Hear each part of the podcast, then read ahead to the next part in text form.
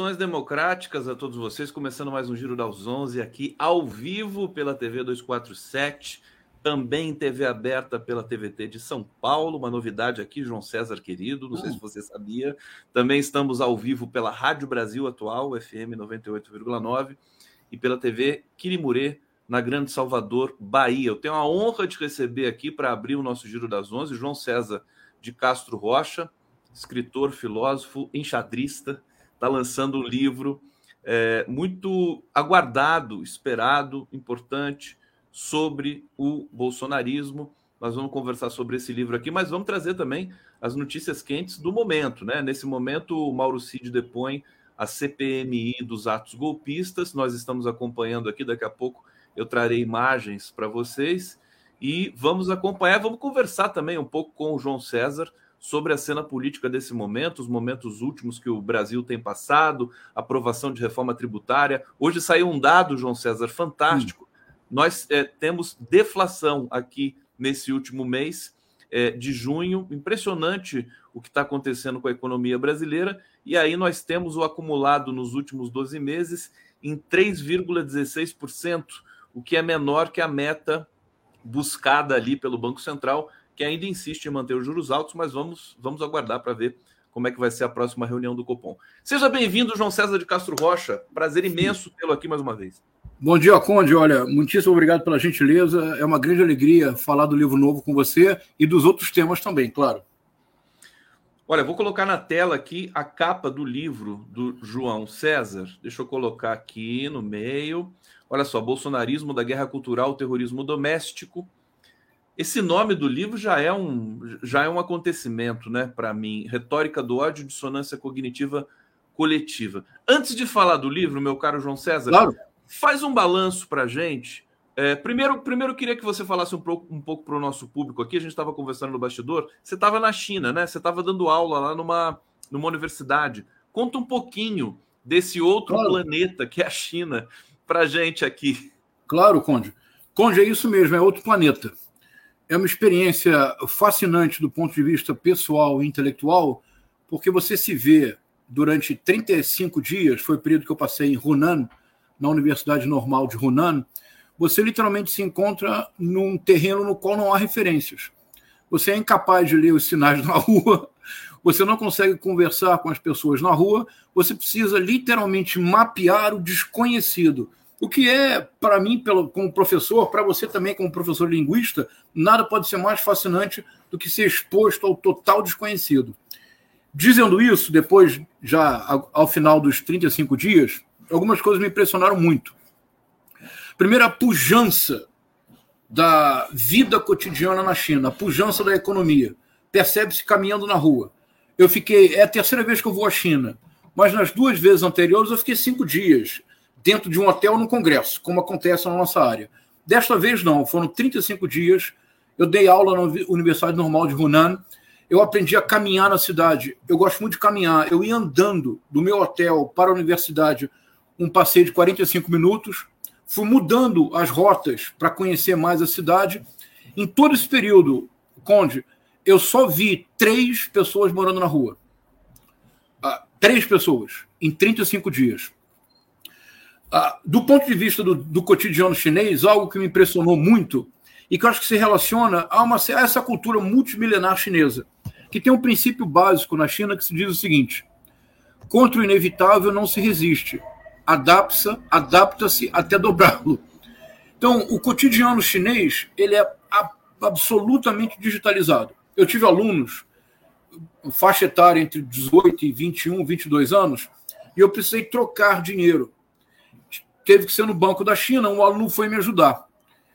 E ele ficou muito surpreso ao ter as cédulas em mãos, porque ele me disse: eu nunca manipulei bilhete. Toda a vida dele se realiza no celular. o correspondente do WhatsApp na China é o WeChat. No WeChat, você tem toda a sua vida: cartão de crédito, conta bancária. Você tem o código para entrar no elevador do seu prédio, no telefone, no celular. A, a vida Provavelmente é... para destravar a porta também da sua casa. Exatamente, isso mesmo, isso mesmo. Mas aí eu fiz uma pergunta de brasileiro, porque, afinal de contas, independentemente da sua posição, você sempre é brasileiro. E nós somos marcados no Brasil por uma experiência que eu sempre procuro pensar teoricamente, Conde, que é a precariedade.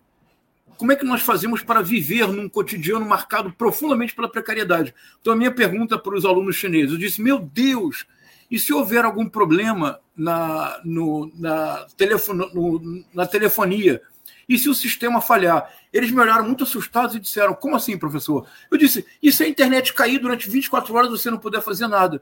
Eles disseram, professor, mas eu não, nem entendo o que o senhor está dizendo. Não, não, tem, não tem queda de energia na China, será? Não, não, é, é que a internet, né? Então, eles, ah, eles falaram, ah, não, professor, todos nós temos, geralmente, dois serviços de operadora nos nossos telefones se falhar um ao outro.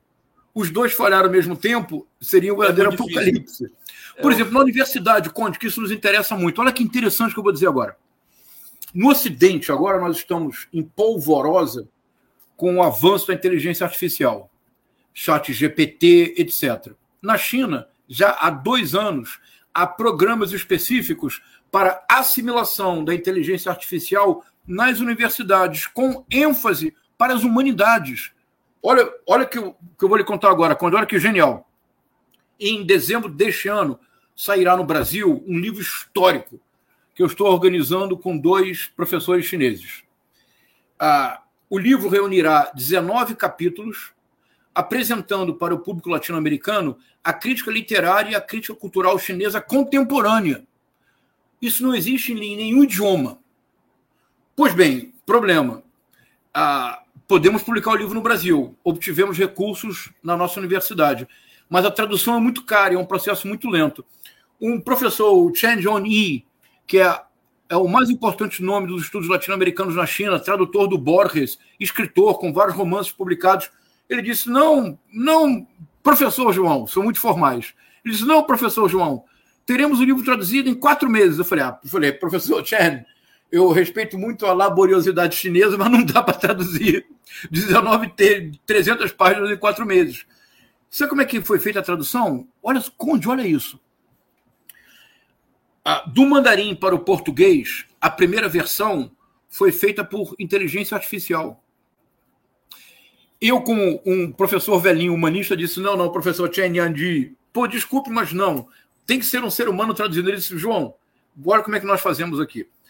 A, a taxa de acerto do computador, da inteligência artificial, do mandarim para o português, está em torno de 70% a 75%. Do, do mandarim para o inglês é ainda maior, porque o volume de textos traduzidos é muito maior. Esses textos traduzidos por inteligência artificial foram submetidos à professora Fan Xin, que é professora de literatura brasileira da Universidade de Pequim. Eu a conheço, uma excelente colega, jovem, mas brilhante. Ela leu linha a linha, palavra a palavra. Eu recebi ontem os 19 textos traduzidos, com todas as correções da professora Faustin. Isso quer dizer que, do ponto de vista semântico, os textos que eu recebi são absolutamente corretos, em português. A minha tarefa agora, como editor, será aperfeiçoar a linguagem. Ter certeza que os giros de linguagem são adaptados ao português brasileiro. E mais, sempre que necessário, pedir o acréscimo de uma nota de pé de página para esclarecer um dado que será opaco para o público latino-americano. Então, Conde, em seis meses, nós teremos um livro de 300 páginas com uma edição primorosa. O primeiro cap... cada capítulo terá a primeira página do capítulo será o texto em mandarim, que eu acho que vai ficar charmoso. E você então não... olha, então agora veja como que eles estão assimilando a inteligência artificial fazendo com que a inteligência artificial trabalhe para eles e não contra eles. Eu acho que isso é um, é um modelo para pensar a China. João César, e o outro lado do, do, do mundo, vamos dizer assim, pensando em guerra 24 horas por dia. Enquanto isso, a China está lá fazendo o seu trabalho. Eu, eu, eu me lembro de um, de um dado da China que é impressionante, que assim, a China tem 20 megacidades, né? Acho que com mais de 8 milhões de habitantes, alguma coisa assim, e 50 cidades gigantes. É, é, é muita, nossa, é, é, uma coisa impressionante, é muito, muita urbanidade assim para muita, muita metrópole para um país só. É uma potência muito grande. Você estava lá quando o, o, Lula visitou a China, né? Não estava? Estava. E quando você viu lá o, a, a, a orquestra chinesa tocando o Ivan Lins, o que, que você pensou? Que bonito, não é? Eles são calorosos, né? Muito bonito. E uma coisa que me chamou muita atenção também, isso que você mencionou agora é bem importante, Conde. Conversando com os colegas uh, professores em Hunan, é claro que quando se pensa na imagem da China, o que se pensa na imagem de um império que deseja conquistar o mundo, não é verdade? Essa é a imagem no Ocidente. Eles me fizeram uma pergunta. Eles me disseram: ah, mostre, indique nos últimos 40 anos uma guerra iniciada pela China, com tentativa de conquista territorial ou de imposição dos valores chineses. Ele disse: já está em Confúcio. O que nós desejamos é viver da melhor maneira possível, em constante autoaperfeiçoamento no nosso território. Nós não temos nenhuma opção de sair do nosso território. Agora, claro, negócio, cultura, etc. Mas, Conde, se você compara, por exemplo, os Estados Unidos com a China, não há nem comparação possível, porque desde a Segunda Guerra Mundial, quando os Estados Unidos se tornaram uma superpotência, os Estados Unidos é a superpotência que mais produziu guerra na história da humanidade. Então, o que me impressionou muito também foi essa concentração, essa determinação em algo. Deixa eu mencionar, eu vou ser breve. Eu sempre, quando viajo, as três vezes que eu fui para a China, sempre de maneira muito gentil, um aluno ou uma aluna que me acompanham durante uma semana para me ajudar a localizar o supermercado, o banco, etc. E eu sempre converso com os alunos, mas eu sou sempre muito discreto. Eu converso, mas eu digo: olha, se alguma pergunta que eu fizer não for adequada, por favor, me diga e não responda. Então, na segunda vez que eu fui à China, uma aluna me ajudou durante uma semana. E o pai dela era dono de negócio. A mãe dela tinha uma pequena fábrica de têxtil. E eu perguntei como é que ela se sentia na China contemporânea. E ela me disse algo que me impressionou muito. Ela disse assim, Conde, ela disse, nós desejamos, cada um de nós, os chineses, individualmente, nós desejamos o melhor para as nossas famílias. Prosperidade, bons negócios, uma situação tranquila.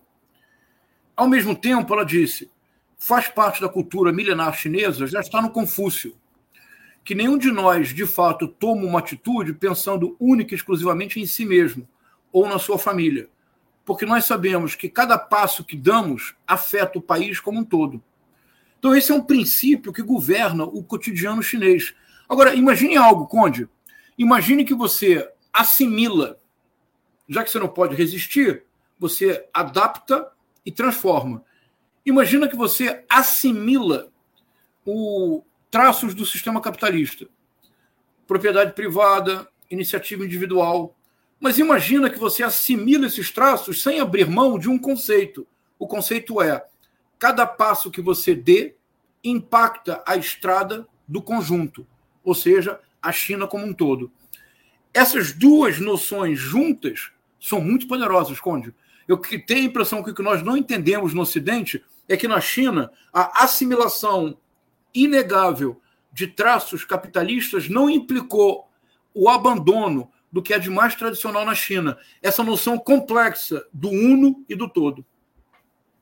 Meu querido João, João César de Castro Rocha, que aula que a gente tem hoje, oportunidade gigantesca aqui de aprender um pouco com o João César.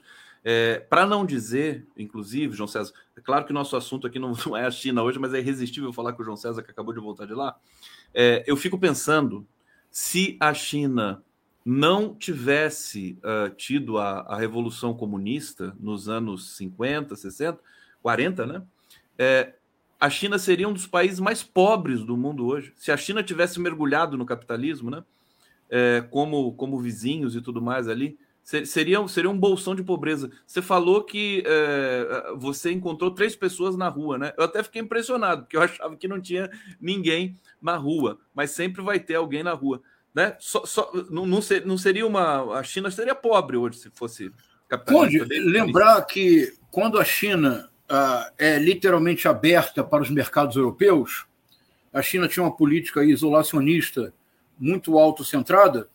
Quando a China foi forçadamente aberta para o mercado europeu, não esqueçamos que os europeus introduziram na China o ópio de maneira deliberada na guerra do ópio para literalmente tornar todos, por assim dizer, uh, viciados e facilitarem o ingresso da Europa na China. Mas veja, Conde, como é que uma parte considerável dos povos originários das Américas foram, entre mil aspas, seduzidos pelos europeus? Já está numa peça do Shakespeare, A Tempestade. O Caliban, quando encontra dois personagens, Stefano e Trinculo, o que, que o Stefano e o Trinculo fazem? Dão uma garrafa de rum para Caliban beber. Ele bebe, se embriaga e passa a servir ao Stefano e ao Trínculo como se fosse escravo deles. O destino da China sem a vitória da Revolução Comunista em 1949 seria de uma miséria absoluta. O que não quer dizer que o processo histórico chinês não tenha conhecido contratempos e percalços. Todo o processo histórico conhece. Mas imaginar a China hoje unificada, unida, isso era uma quase impossibilidade já avançado do século XX. Então, a, a vitória da Revolução Comunista em 1949 criou as condições objetivas para que a China fosse um país realmente unido, com várias etnias, dimensão continental, e fosse um país, hoje, o, a grande locomotiva da economia mundial. Impressionante. A gente tem muito que aprender com a China e, e, e acho que essa interface Brasil-China, essa, essa conexão, voltou felizmente agora acontecer juntamente com a volta da democracia no Brasil. Meu querido João César de Castro Rocha, deixa eu colocar teu livro de novo aqui na tela. Vamos falar dessa obra importante, Guerra Cultural, Terrorismo Doméstico. É, a gente está numa. está é, tá acelerada a história no Brasil, né? É, porque há uma, há uma série de reposicionamentos, inclusive a implosão do PL agora na aprovação da reforma tributária, uma porção de coisas acontecendo, o Mauro Cid depondo nesse momento da CPMI dos atos golpistas. É, eu queria que você falasse assim, em linhas gerais, o que, que você está propondo com esse novo livro que você vai lançar em Brasília, em primeira mão, do dia 14, né? Fala para gente do lançamento também e dá esse desenho geral do livro para gente. Vamos lá. Mais uma vez, Conde, olha, muito obrigado por essa oportunidade. O livro ele representa um fechamento de contas com o bolsonarismo da minha parte. Eu publiquei em 2021 o Guerra Cultural e Retórica do Ódio, e que eu procurava entender como operava, como o bolsonarismo operava, como uma máquina eleitoral cujo eixo era a guerra cultural. E o que é a guerra cultural? Bem simples e bem rápido. É literalmente uma máquina linguística de produção de narrativa polarizadora binária, excludente, que é polarizadora para gerar inimigos imaginários, e os inimigos imaginários alimentam a retórica do ódio, que no cotidiano torna o país propriamente irrespirável. Nós temos uma memória muito curta no Brasil, Conde. Mas hoje nós podemos conversar e passar 20 minutos falando sobre a China, sobre a cultura. Nós podemos aqui um dia conversar, por exemplo, como Machado de Assis foi o primeiro autor da literatura brasileira a mostrar que os personagens enlouqueciam, não dizendo, mas demonstrando pela linguagem que eles usavam. Hoje nós podemos fazer isso, Conde. Entre janeiro de 2019 e janeiro de 2023, Conde, todas as vezes que nós nos encontrávamos, o clima era pesado, o ambiente era sombrio, porque nós éramos reféns da armadilha constante da extrema-direita que é produziu o caos cognitivo. Nós passamos quatro anos no Brasil com esse inferno cotidiano. O que eu procurei fazer com este livro agora, este novo livro? Foi tentar compreender uma modificação interna do bolsonarismo que é tão surpreendente que eu creio que talvez eu seja o primeiro a apontar de maneira definitiva. Em 2018, quando o Bolsonaro chega ao poder, o bolsonarismo é fundamentalmente guerra cultural. É isto é esta máquina de produzir narrativas polarizadoras e criar inimigos imaginários em série. É isto o bolsonarismo. Agora, hoje, 2023, o bolsonarismo tornou-se algo totalmente distinto. E compreendê-lo, Conde, é fundamental para que nós saibamos reagir aos desafios do, do presente. Posso seguir, Conde?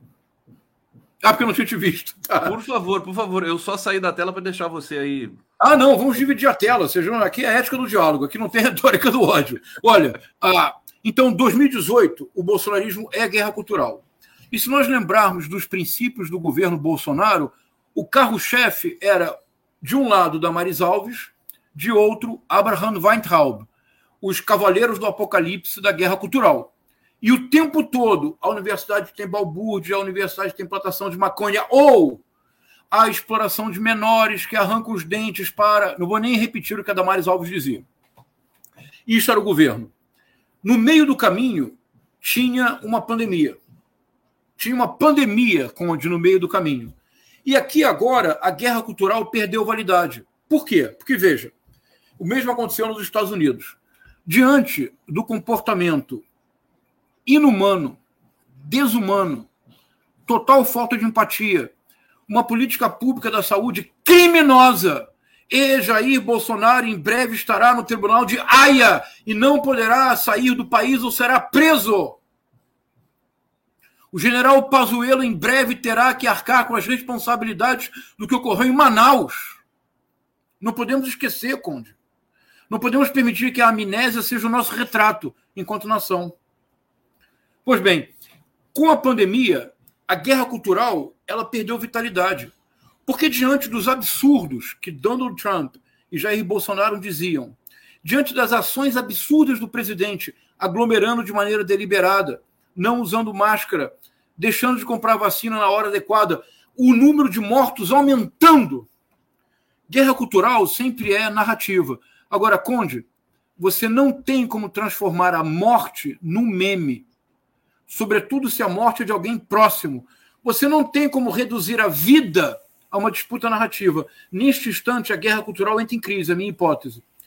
A guerra cultural deixa de ser apenas produção de narrativa e a guerra cultural se transforma, e me permita a redundância deliberada, a guerra cultural se transforma numa forma de vida. Não basta mais disputar narrativa publicamente nas redes sociais. É preciso se empanturrar de cloroquina. Não basta mais disputar narrativa nas redes e no espaço público. É preciso tomar doses cavalares de ivermectina, como se não houvesse amanhã o sistema hepático. Não basta mais disputar narrativa, é preciso tornar o bolsonarismo uma forma de vida, aglomerar, usar a máscara deliberadamente no queixo, tomar sorvete apenas para não usar a máscara, inventar uma eterna garrafa de água que nunca é tomada apenas para não usar a máscara, monetizar essas ações nas redes sociais. O bolsonarismo se transforma numa forma de vida e num modelo de negócio.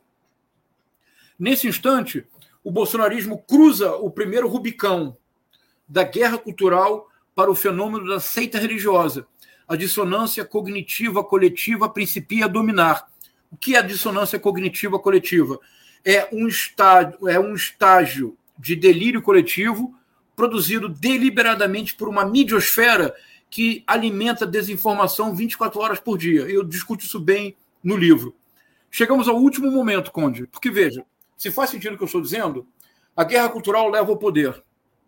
A pandemia, e a pandemia tem um lado filosófico muito importante, Conde, porque com a pandemia nós somos levados a encarar aquilo que não desejamos, aquilo que nos tornou humanos, a ciência da finitude mas não como filosofia. Há um momento no romance do Machado de Assis, Quincas Borba, que é uma delícia, em que o Rubião discute com o médico, dizendo: Não, mas o Quincas Borba é um filósofo, ele não tem medo da morte. O médico responde: Uma coisa é a filosofia, a outra é a morte quando bate a porta. A morte bateu a porta, Conde, de 700 mil famílias neste país. Neste instante, guerra cultural, produção de narrativa, não dá mais conta da complexidade do que está ocorrendo. É preciso a transformação da guerra cultural no espírito de seita religiosa. É preciso a produção deliberada de dissonância cognitiva coletiva. Peraí, deixa eu só. Você está num ritmo tão forte aqui, meu querido. Ah, desculpe. Não, não, não, não, porque eu tenho só que fazer uma, uma, uma, uma pausa, assim, muito rápida, só para só a gente ter a atenção devida aqui. A pandemia é, é, é, acelerou um processo de transformação dessa, desse fanatismo bolsonarista em fanatismo religioso. É isso que você é identifica. Né? É o que eu estou propondo. Você concorda, Conde? Porque veja, Conde. Eu concordo. A religião, em todas as religiões conhecidas, no fundo, são uma profunda reflexão sobre a finitude. A, a, consciência da finitude, que é o que parece no Homo sapiens, surge no Paleolítico Superior, que é quando pela primeira vez você tem ritos funerários, isto é, a colocação de um, de um cadáver numa posição específica, repetidas vezes, com objetos em torno do cadáver. É um rito funerário. Quando o homem, o Homo sapiens do Paleolítico Superior, começa a realizar ritos funerários e não deixar o hominídeo, seu companheiro, morto, ah, exposto, é porque ele começa a ter uma concepção outra do tempo.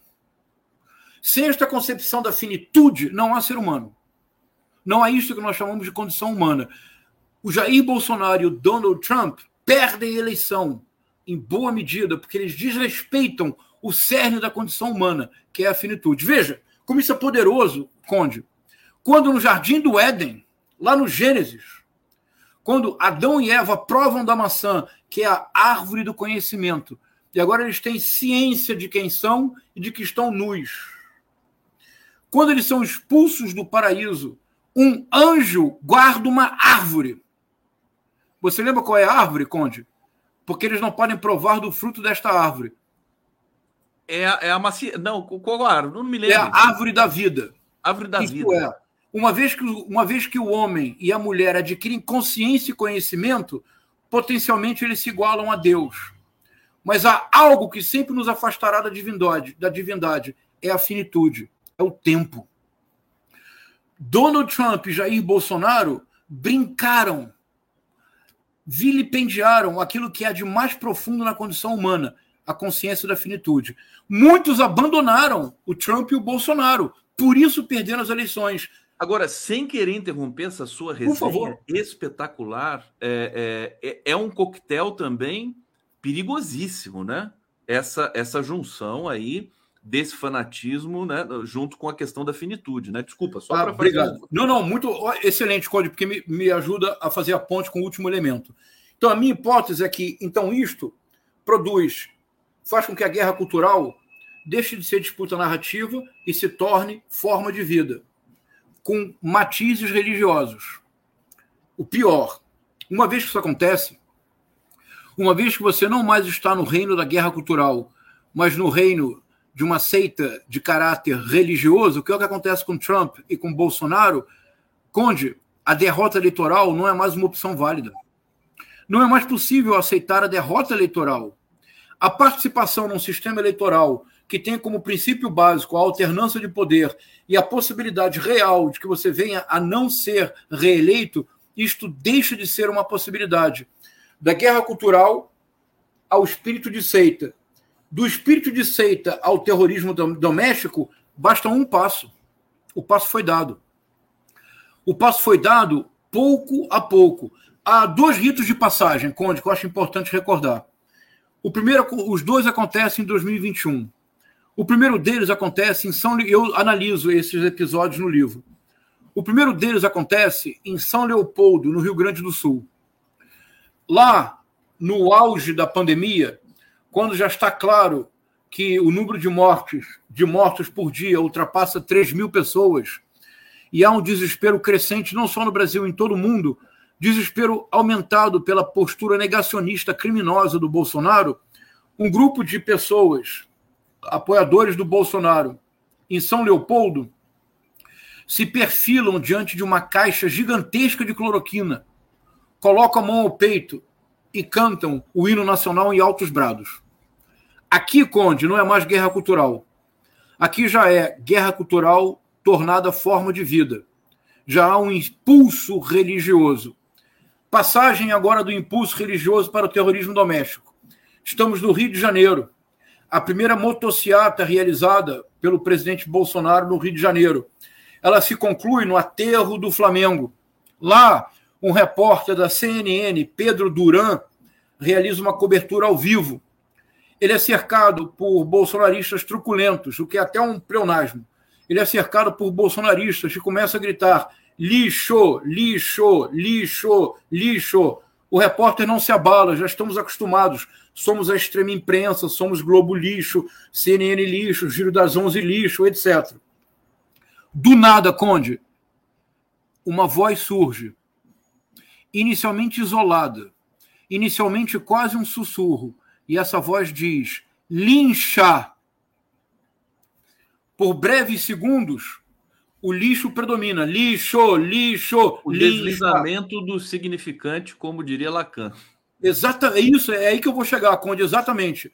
Do lixo, em breve, todos começam a gritar a plenos pulmões: lincha, lincha, lincha. O repórter Pedro Duran, assustado, olha para trás, como se perguntasse, como se perguntasse aos bolsonaristas: lincha? De imediato ele é cercado, felizmente, por policiais uh, do Rio de Janeiro e é levado para uma viatura em segurança. Conde, em 30 segundos, no deslizamento do lixo para o lincha, toda a história do bolsonarismo. Todas as 192 páginas do meu livro, todos os quatro anos do inferno que passamos.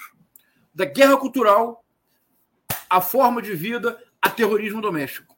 É isto que vivemos ao terrorismo doméstico. Olha só que fantástico. É, eu, eu vi aquela cena do 2001 do osso sendo ah, jogado. Né? Na, na fração de segundo você tem a explicação de, da humanidade. De porção... É.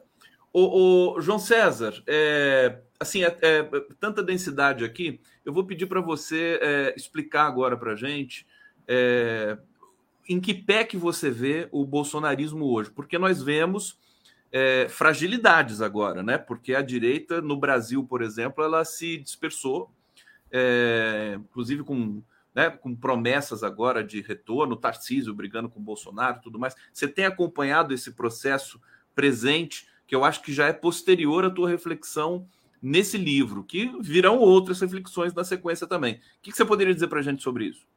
Ah, vamos lá, isso é bem importante. Ah, já no livro de 2021, eu anunciava que o ideal para a extrema-direita brasileira seria bolsonarismo sem Bolsonaro. E a verdade, Conde, uh, diria o Manuel Bandeira, não sei se dura ou caroável, a verdade é que uh, Trump e Bolsonaro somente não foram reeleitos pela armadilha da extrema-direita na qual eles caíram. E a armadilha da extrema-direita, isso é bem importante compreender, se eu tiver certo. Não afirmo que eu esteja, é uma reflexão. Qual é a armadilha da extrema-direita que pode levá-la à derrota? Porque, Conde, não nos enganemos, eu digo no final do meu livro, a extrema-direita veio para ficar. E nós precisamos compreendê-la, decifrá-la para resistir aos seus impulsos. Neste momento de hoje no Brasil, a extrema-direita tem muito a ganhar com a ineligibilidade do Bolsonaro. Mas ela era inevitável e ele deve ir para a cadeia. Mas por que isto? Porque o Bolsonaro se tornou um político tóxico. Porque, veja, o Bolsonaro, durante quatro anos, insuflou a multidão, assulou as ordens bolsonaristas, assumiu o papel de um líder messiânico. Só que, Conde, líder messiânico é aquele que sacrifica a própria pele para preservar a causa. Isto é um líder messiânico. Há líderes messiânicos que são conhecidos e que não são esquecidos porque sacrificaram a própria pele para preservar a, a, a causa. Cito um exemplo no Brasil: Antônio Conselheiro. Ele não abandonou Canudos, ele não abandonou os canudenses, ele ficou até o final, como diz Euclides da Cunha. Até o final, lá estava Antônio Conselheiro. E isto é um líder messiânico. Agora, o Bolsonaro, ele não é o líder que sacrifica a própria pele para preservar a causa. Ele é o líder que, para salvar a própria pele, abandona a causa. Qual foi o comportamento do Bolsonaro com Anderson Torres? com Mauro Cid, com todos os que todos os terroristas do 8 de janeiro. Ele quer dizer que não tem nada a ver com o assunto. Ele deu uma entrevista dizendo em relação ao Mauro Cid, ele é um jovem inteligente e competente, agora cada um vamos seguir as nossas vidas. Ou seja, lançou o Mauro Cid à cova dos leões, para usar a expressão que eles entenderão bem. Então, o Bolsonaro tornou-se uma figura tóxica, mas a extrema-direita veio para ficar. Conde, em boa medida, isso é bem importante, porque a extrema-direita fez algo que você, que é linguista, sabe como isso é importante e como isso se enraiza. A extrema-direita inventou linguagem. É a retórica do ódio. A extrema-direita tornou o ódio um modelo de negócio. A retórica do ódio, a radicalização política, durante alguns, durante alguns anos eu imaginei que era apenas um fenômeno ideológico. Não é, Conde. Isso é bem importante. A retórica do ódio, a radicalização política, no mundo inteiro, tornou-se um modelo de negócio. Quanto mais virulento, quanto mais veemente, quanto mais ódio você destila, maior o número de likes, maior o número de visualizações, maior a sua capacidade de reduplicação pelos próprios algoritmos, que reconhecem na virulência uma forma de atrair a atenção dos usuários e reproduz o seu conteúdo. A extrema-direita veio para ficar.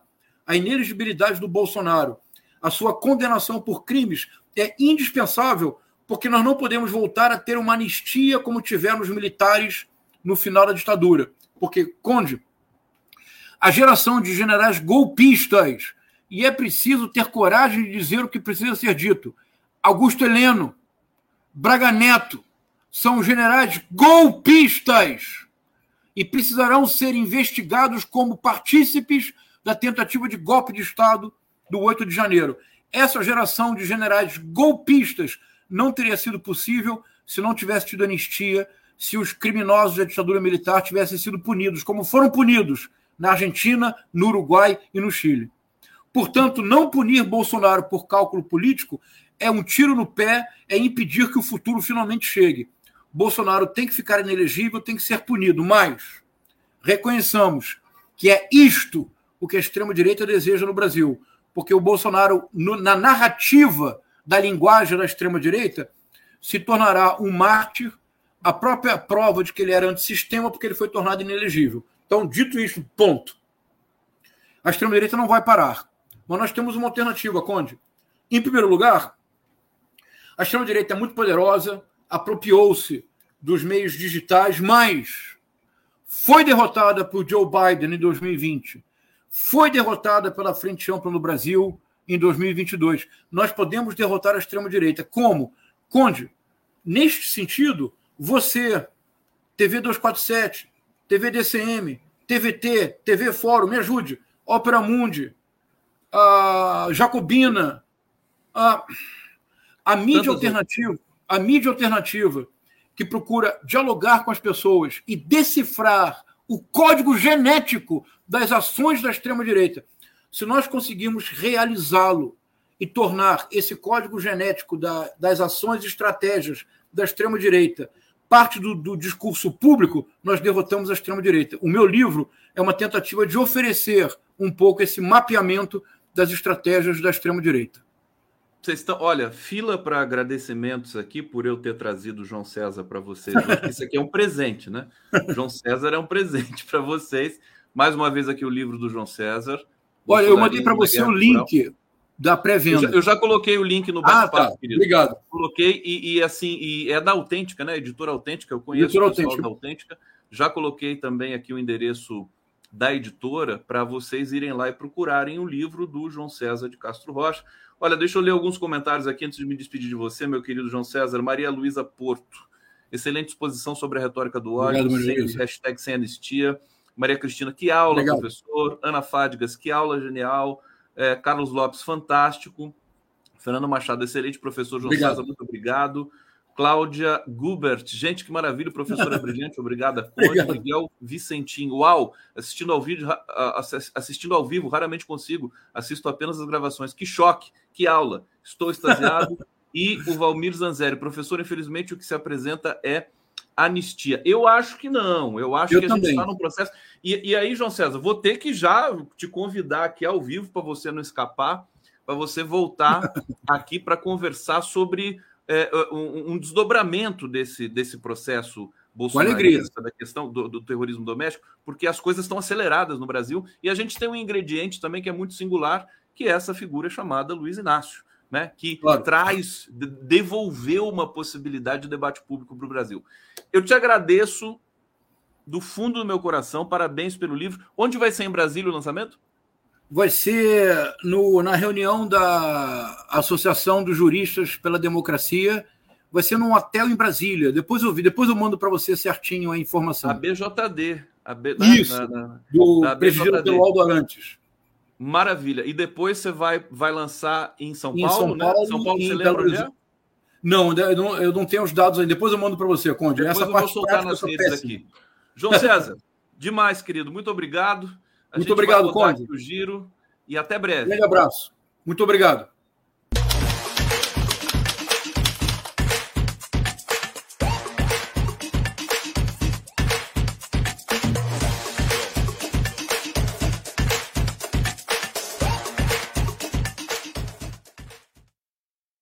César Calejon, quanto tempo, meu querido? Como é que você tá? Seja bem-vindo aqui. O César tá, tá dando uma passada aqui hoje para também convidar vocês para o lançamento do livro dele, que é o Esfarrapados. Então, meu querido Calejon, primeiro, felicidade em te ver. Olha lá o livro na mão dele, ó.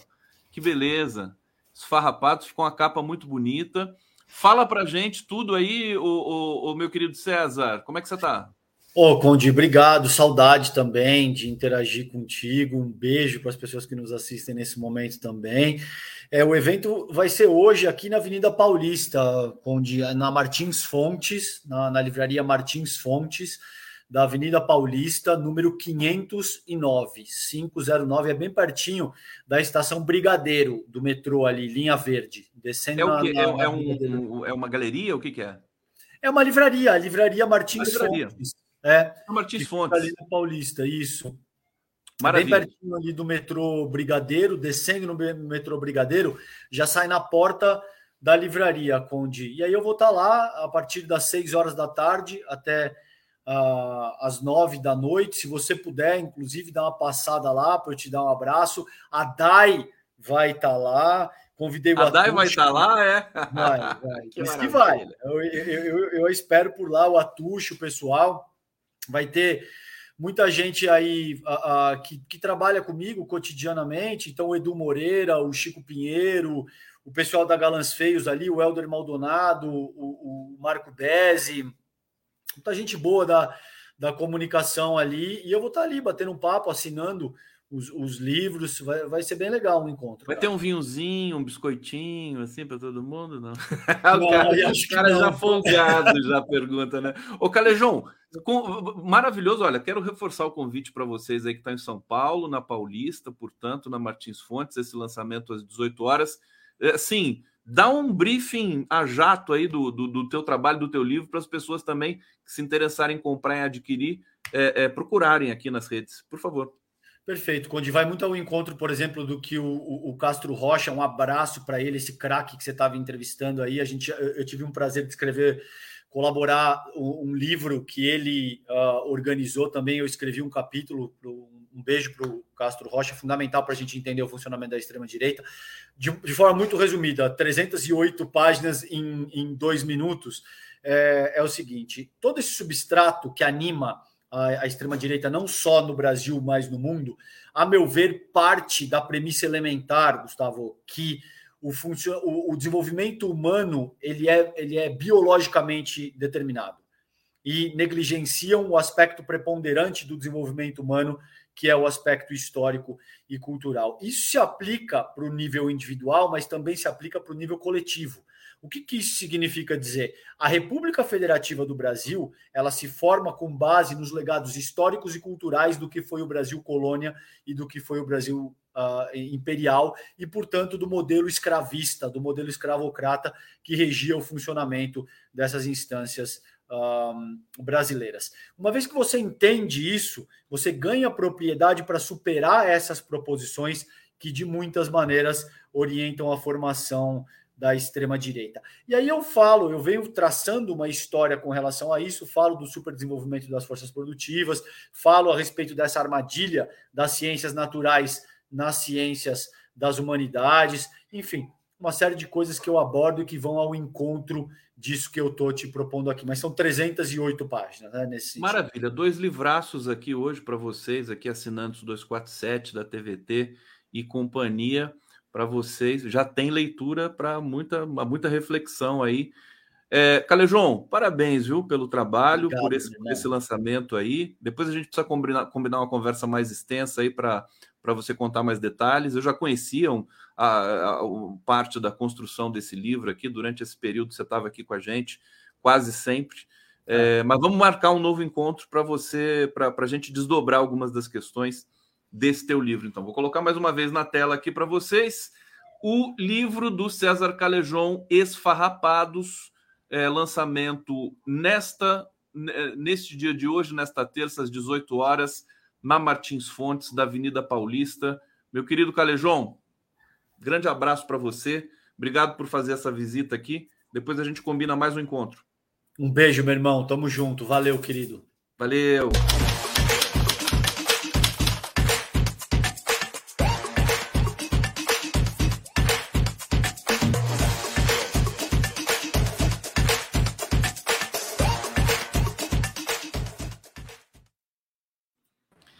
Rita Coitinho, você está aqui, você chegou, vamos conversar um pouquinho sobre essa cena eletrizante da política brasileira e também da América Latina, porque as coisas estão pegando fogo por aqui. Olha, gente, deixa eu colocar aqui o nome da Rita aqui na lapela, na legenda. Eu tinha tirado aqui porque estava tá muito grande essa legenda aqui do StreamYard. Precisa diminuir, tampa o tampa o entrevistado. Eu fico fico intrigado e tiro. Chega no meio da entrevista eu tiro. Tudo bom, Rita? Tudo bom, Gustavo? E aí, prazerão estar aqui de novo. Olha só, para quem não conhece a Rita, chuva. Tem chuva? Ixi, Você fala, dizem que é mais um ciclone. Curitiba, né? Não, Oi? Florianópolis. Florianópolis, desculpa. É, um ciclone extratropical. Ciclone mais um ciclone, é. É, todo Olha, dia tem um, que é uma loucura. Rita Matos Coitinho, doutora em Geografia Humana, mestra em Sociologia, graduada em Ciências Sociais, servidora de carreira do Instituto Brasileiro de Museus, o IBRAM, e atualmente diretora do Museu Vitor Meirelles. É, Rita, estava com saudade de te ouvir e quero começar. Vamos falar um pouco da cena brasileira, é, que a gente percebe, a gente tinha feito uma discussão no Opera Mundi tão, tão bacana sobre o, o, a maneira com que o Gustavo Petro estava tocando o governo e tudo mais na Colômbia. Teve um encontro recente agora do Lula com o Petro ali na região amazônica é, inclusive para reforçar aí o compromisso com o desmatamento zero e tudo mais. É um processo que pode ser muito virtuoso.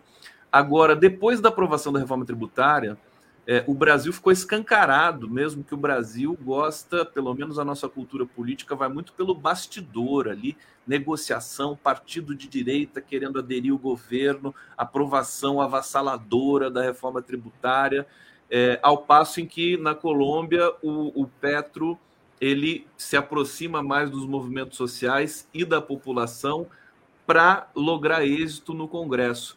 É, o contraste ficou mais forte, talvez seja uma, um debate ainda mais é, necessário saber se vale a pena contar com o apoio de setores é, atrasados da sociedade brasileira para aprovar projetos. Eu queria uma reflexão sua sobre esse, esse problemão.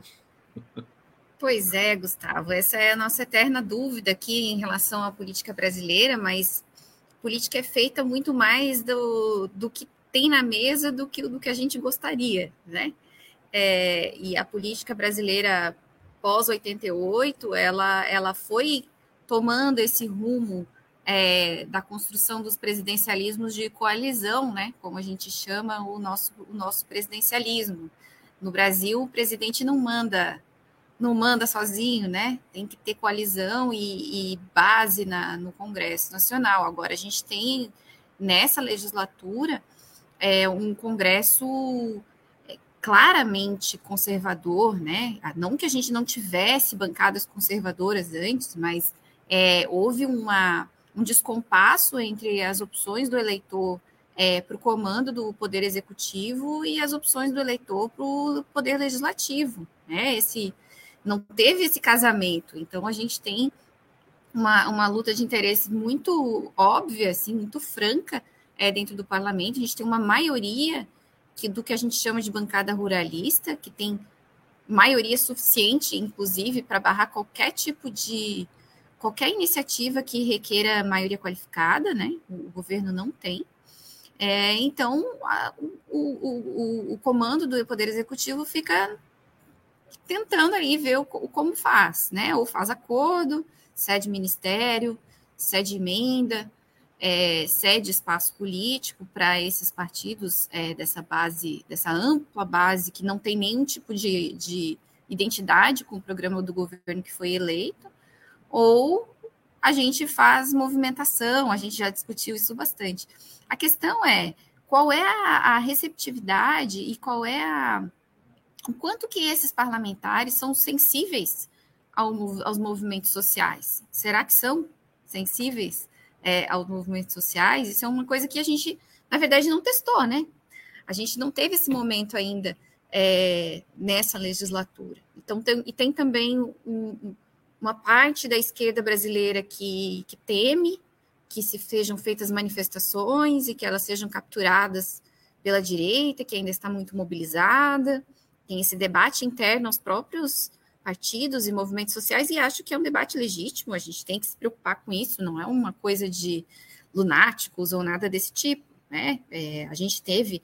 Agora o pessoal o, o Altman lançou esse livro aí com reflexões, com artigos sobre 2013, né? Eles estão fazendo vários debates, eu não consegui assistir todos, mas 2013 está aí como um fantasma, né? Será que 2013 foi a causa de todos os nossos males? Será que 2013 foi capturado pela direita? Então, acho que esse debate ainda está em andamento. E eu sou do time que acha que é, as mobilizações sociais bem conduzidas, com pautas justas e com é, organizações de esquerda à frente, é, elas tendem a ter bons resultados. Né? O problema é a gente perde a rua, às vezes, quando a gente vai para a rua despreparado, que foi o que aconteceu em muitas, em muitas situações. Eu sou dessa, dessa vertente, mas eu, eu, eu reconheço que é um debate difícil para a esquerda brasileira nesse momento. Acho, mas acho que é isso. Perfeitamente. Não, eu vou, eu vou aprofundar essa questão contigo aqui, mas antes, deixa eu só colocar um pouco a imagem aqui da, da CPMI dos atos golpistas, é, junto com um protesto que eu vou continuar fazendo aqui. Engraçado que a CPI, as CPIs e essa CPMI em especial não deixam o depoente falar. Né? Fica, ele só fica ouvindo os deputados ali. Um apelo: deixem o depoente falar, por favor. A gente, mesmo que ele fique em silêncio, olha lá, ele foi fardado, hein? Isso é, isso é é altamente significativo o Mauro Cid fardado é, na, na CPMI. É, eu estava aqui com expectativa de que ele estava disposto a falar algumas coisas porque ele se sente abandonado pela, pela, pelo Bolsonaro e tudo mais, né? Vamos, vamos aguardar, estamos acompanhando aqui a, a nossa o 247, a TVT também transmitem simultaneamente a CPMI dos atos golpistas. Deixa eu trazer mais uma vez a Rita Coitinha aqui para perto. A Margarete está aqui colocando um superchat, uma mensagem. Preciso comprar o seu livro, obrigado pela aula. Eu não sei se ela está falando do, do Calejon ou do é, João César, mas enfim, são dois livros excelentes. Aliás, a Rita, não sei se você estava no bastidor vendo, né? Que fantástico o livro do, do João César de Castro Rocha, né? É um grande. É, você que lida com literatura também, ele é um professor de literatura e ele traz uma, uma reflexão muito refinada, um livro gostoso de ler. Deixa eu, deixa eu trazer. Você quer falar? Desculpa. Não, me dizer que eu fiquei com vontade de comprar o livro também. É, dá vontade, né? É, uma questão muito pontual, né, para você pra trazer a sua percepção aqui. Depois da aprovação da reforma tributária, os partidos de, o centrão, o centrão manifestou interesse em participar do governo. Sabe-se lá que participação seja essa. Então, republicanos, PP e até o PL do Bolsonaro. É, ontem, conversando com o historiador Fernando Horta, ele me chamou a atenção é, para o seguinte: quer dizer, e o preço de você ter esses setores dentro do teu governo, né? É, dentro de um governo de, de centro-esquerda, é, de uma frente ampla, você ter esses setores tão fisiológicos dentro do governo. A pergunta que eu te faço é: será que não é melhor ter esses setores na oposição para que você possa, inclusive, promover um debate, contrastar, dar o exemplo e trazer, quem sabe, aí um pouco dessa receita do Gustavo Petro de se conectar aos movimentos sociais mais uma vez? A troco de ficar burocrático com essa cena de reunião de bastidores com grupos é, conservadores no Congresso? É uma pergunta de um milhão de yuans, hein, o, o Rito? Cuidado, hein? um milhão de yuans. Pode, pode é. falar para gente. Bom, novamente, é, é, eu, eu acho que tem duas coisas aí. É, a quem cabem os papéis, no caso, né? É, ao chefe do executivo, no caso eu estou pegando a realidade brasileira, né? Eu acho que a realidade colombiana tem, tem nuances que, que são específicos da realidade colombiana, mas em, em relação à realidade brasileira, de quem é o bastão na hora de convocar os movimentos sociais para um cunho reivindicatório? É do presidente da República ou é dos partidos de esquerda e dos movimentos de esquerda? Acho que essa é a primeira pergunta que a gente tem que fazer, né? É, os nossos sindicatos, as nossas organizações, os nossos movimentos sociais, os nossos partidos, eles estão organizados e eles estão é, em situação capaz de convocar é, o povo às ruas? Tem disposição de luta para isso? Porque, veja, é, no lugar do presidente da República, em, em, estando em dúvida em relação a essa minha pergunta, o que você faria, Gustavo? Porque não é? É uma, é uma questão difícil. Eu sou favorável a deixar essa gente na oposição e ir para a briga. Essa é, é, é, uma, mas é uma opinião pessoal. Até né? porque, uma... sem querer te interromper, já interrompendo, eu acho importante é, a gente ter a dimensão de que o governo não, não pode querer ganhar todas as votações e todas as matérias. Ele tem que perder algumas também, para inclusive dar ao Congresso algum protagonismo nesse processo todo. Desculpa, só para salientar isso. Não, tem razão, porque o Congresso ele é o que ele é, e o povo brasileiro também precisa, de alguma maneira, é, acordar. Não que eu estou dizendo que o povo não, não, não sabe o que faz, sabe? Todo mundo sabe muito bem o que fez, né? Mas as pessoas precisam compreender as consequências do voto no candidato é, proporcional. Quando eu escolho o candidato proporcional que eu peguei uma ficha no chão, um papel no chão na hora que eu estava chegando na minha, na minha sala de votação, ou que o meu vizinho, que é vinculado a, sei lá, o pastor, enfim, falou para eu votar e eu votei, isso vai ter uma consequência na frente. Então, é, isso, isso é importante que seja posto também, porque nós não vamos avançar é, na politização da sociedade brasileira, na, na organização, na auto-organização, inclusive, é, dos trabalhadores e trabalhadoras se nós formos, tivermos essa relação é, quase quase de pai e filho em relação ao mandatário, em relação àquele que nós colocamos no poder executivo. Então é preciso sim que o governo escolha algumas pautas em que ele vai fazer qualquer negócio, vamos dizer assim, pautas que não tem jeito, o governo vai travar se não fizer algum tipo de acordo, mas outras pautas, elas precisam ser colocadas à prova e precisam ser os movimentos sociais, a, a, o povo brasileiro é que precisa fazer a pressão para que a Câmara aprove. Disputar ideologicamente os projetos. Né? A gente. Nós não estamos disputando nada mais, parece, na sociedade brasileira, a não ser o nome do presidente da República. Quais são os projetos da esquerda, do campo democrático popular? É, por que nós nos mobilizamos? Nós nos mobilizamos a cada quatro anos para eleger um presidente? É isso que está posto, porque com isso a gente não vai a lugar nenhum, nós vamos continuar mantendo esse tipo de situação. Então, a gente vai manter a ideia do presidencialismo, eterno presidencialismo de coalizão. Toda vez que o governo perde uma votação, a imprensa monopolista vai dizer que ah, o governo sofreu uma derrota, o governo está fraco, mas esse é o papel deles, nós sabemos que eles farão isso, né? E, e como é que nós vamos fortalecer o nosso campo? Tendo pelo que lutar. Ou né? seja, você está dizendo a esquerda precisa se assanhar um pouco, né? De novo, né? Voltar a um tempo em que ela é, dava mais a cara a tapa, né? Está muito comportada, vamos dizer assim. É que é, são, é, acho que é, é, é conjuntura também. Né? As instituições no Brasil foram tão espancadas nesses últimos 10 anos que a esquerda acho que ela um pouco assume a responsabilidade de tentar manter uma certa ordem mas é preciso um Sim. pouco, não é? Não é um pouco isso?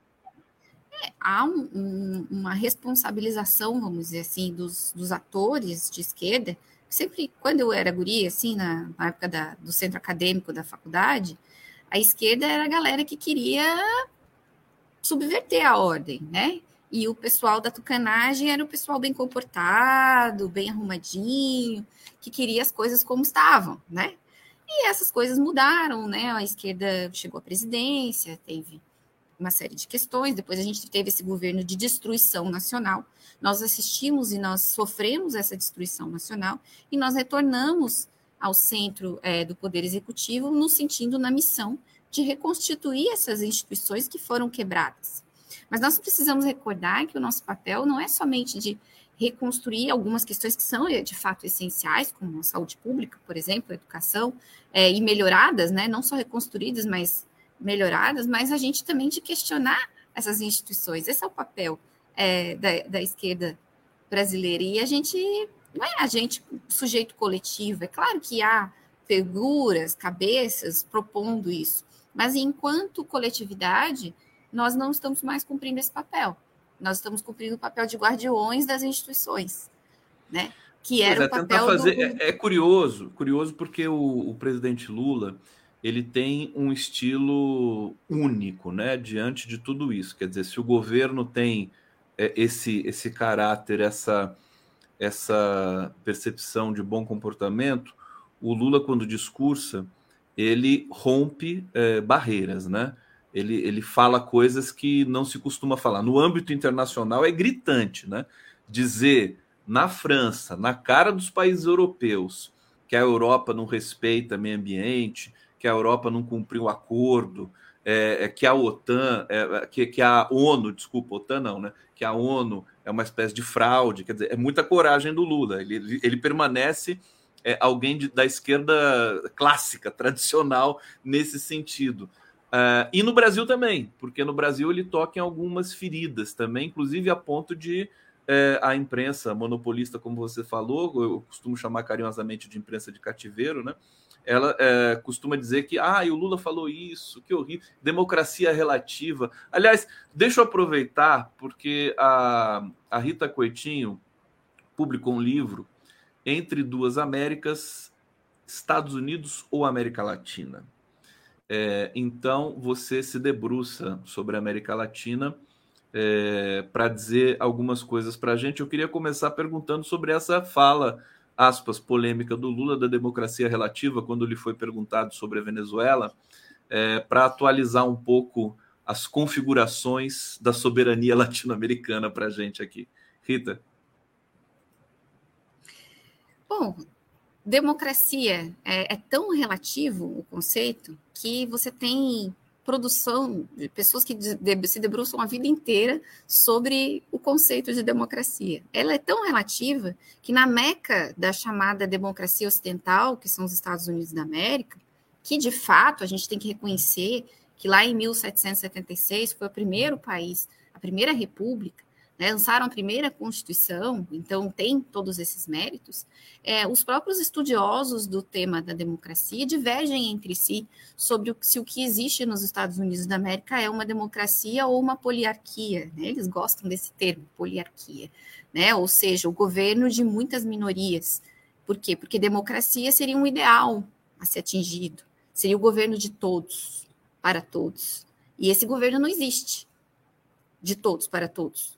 Existem simulacros disso, existem tentativas, existem aproximações, algumas mais felizes do que outras, e com, com formações, em cada formação social nacional, nós vamos ter é, regimes e sistemas políticos que, de uma maneira ou de outra, se aproximam mais ou menos dessa ideia de um governo de todos. Né? É, porque um governo de todos pressuporia, em primeiro lugar, que todos temos os mesmos interesses. Né? É, então, isso não existe. Então, há clivagens dentro das formações nacionais e elas e essas diferenças elas vão se organizar e vão disputar poder. Né? É, então, a realidade dos, dos, dos, países onde há eleições, né, que, que é o que, que se costuma chamar de democracia hoje, seriam os países onde há eleições e não apenas, onde há uma alternância de poder nessas eleições, né? É isso que, que a, vamos dizer assim, o, o pensamento médio acadêmico costuma chamar de democracia, né? É, usando esse, mesmo usando esse conceito, é, nós vamos ter, por exemplo, problemáticas como quem ganha as eleições? É quem é todo mundo? Ou é quem tem dinheiro? Todo mundo pode ser candidato a deputado federal no seu estado? É possível bancar uma campanha? Quanto custa ser senador da República? Quanto custa ser governador do estado? Então, todos podem, de fato, disputar. Então, mesmo onde a gente tem esse tipo de organização, nós temos essas questões. Então, o Lula é muito feliz quando ele diz: não, democracia é uma questão relativa. Por quê? O que ele queria dizer com isso? Na Venezuela, há eleições.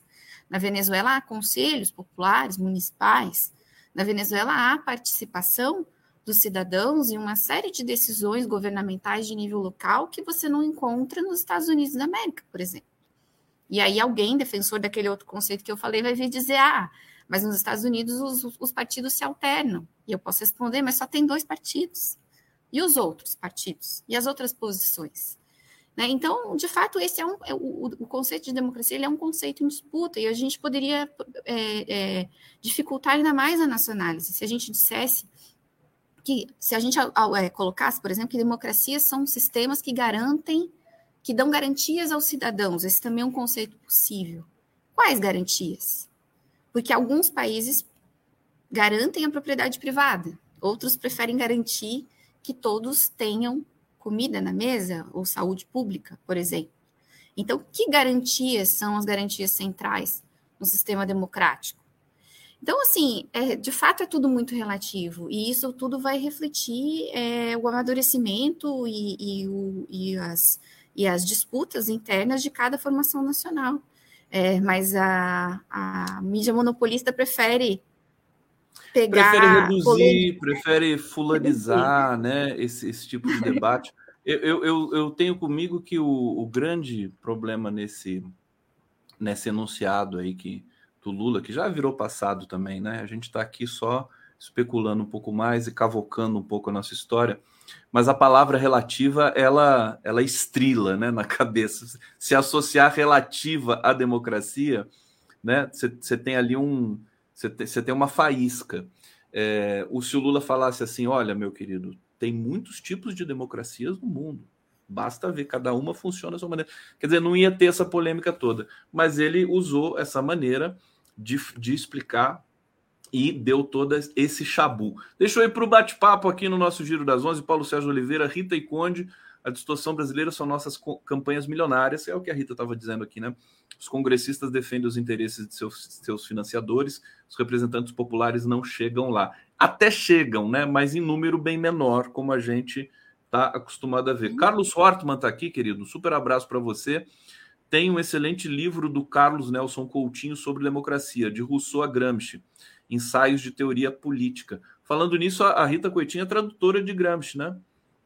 Também, também Sim, traduz eu, Gramsci. Inclusive, eu tenho, eu tenho a honra de, de estar no, em duas, duas traduções de Gramsci, junto com o Carlos Nelson Coutinho. Tem traduções do Carlos Nelson, que ele fez antes de eu nascer, e, e outras que eu fiz que são dois Olha livros do, de textos do Gramsci que a Boitempo lançou, um em 2022 e outro esse ano, em 2023. Trabalho Engraçado. de tradutora também da nossa querida Rita Coitinho. Cessar Fogo está dizendo aqui: o que seria democracia neoliberal? É boa mesmo para a coletividade? E democracia de fato? Com pretos e pretas, indígenas e prostritos emancipados. Boa, Rita. É, Eduardo Neri, outra forma de voz, além das ruas, é o fortalecimento dos coletivos, movimentos sociais, conferências, sindicatos, universidades. Está aqui a voz do nosso bate-papo aqui, sempre tão importante, contundente. É, Rita, nós tivemos reuniões intensas de países da América do Sul nesses Sim. últimos, nessas últimas semanas, né?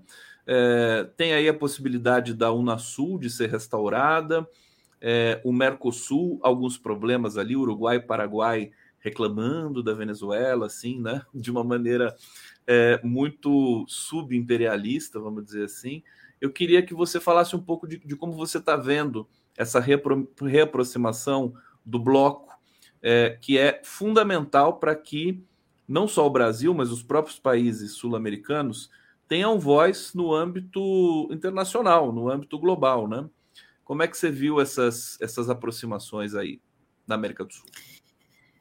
Bom, eu como uma entusiasta da integração sul-americana, eu vejo com muito bons olhos é, os últimos acontecimentos, a cúpula é, dos países que aconteceu em Brasília, por iniciativa do presidente Lula, foi é, um grande feito para a nossa conjuntura atual, né? Desde o esfacelamento da Unasul, nós não tínhamos uma reunião de alto nível é, aqui do nosso, do nosso subcontinente, e essa foi é, extremamente é, produtiva, com, com, muitas, muitas ideias e muitos compromissos comuns.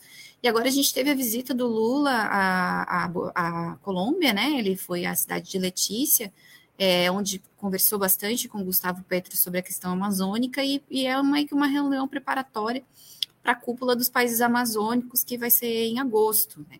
Então, isso tudo são.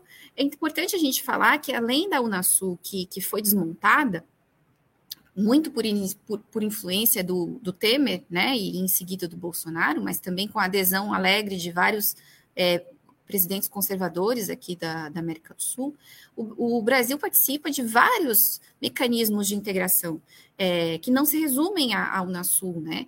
É, então, por exemplo, a gente tem a organização é, do Tratado dos Países Amazônicos, que é uma organização que tem que foi fundada, se, se eu não estou errando pelo ano, é mil, em 1978 né? Ela integra todos os países é, chamados amazônicos, né? Ali Bolívia, Colômbia, Venezuela, Equador, Peru, as Guianas é, e o Brasil e o Suriname, é, que vão inclusive se reunir em Belém, né? Em agosto é, e que podem assim é, é, nos trazer excelentes frutos, já trouxeram em outros momentos, né? Tanto em, cooperação relativa a questões climáticas, que é o, o tema da vez, mas essas, esses instrumentos eles também funcionam como é, meios de aproximação dos governos para cooperação, por exemplo, em infraestrutura, é, em, em, em, circulação de bens, né?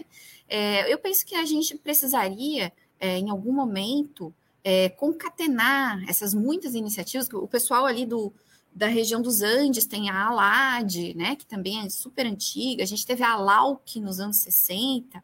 A gente tem a, a CELAC, que é de toda a América Latina e Caribe, e tem o Mercosul, que, que é uma união aduaneira, que está tendo uns, uns rolos, mas sempre teve, né? O Mercosul nunca foi um processo totalmente tranquilo, né? É, até pela disparidade entre os países do bloco, as diferenças de interesses dos países do bloco. É, então, mas a gente vai em algum momento ter que caminhar é, para uma concatenação desses vários mecanismos que a gente tem quem sabe um dia numa grande união, é, pelo menos sul-americana.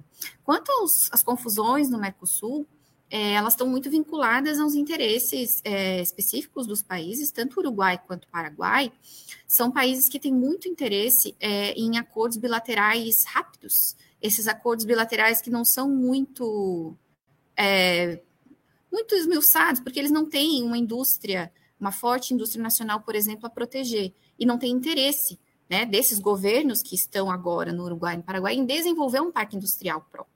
Então, por exemplo, o acordo Mercosul-União é, Europeia, que é um acordo horroroso para o Mercosul, porque é um acordo que nos desindustrializa, abre nossas compras governamentais é, para a Europa, e as compras governamentais, como muito bem disse o Lula, é, é o nosso último mecanismo que resta né, de, de incentivo à indústria nacional.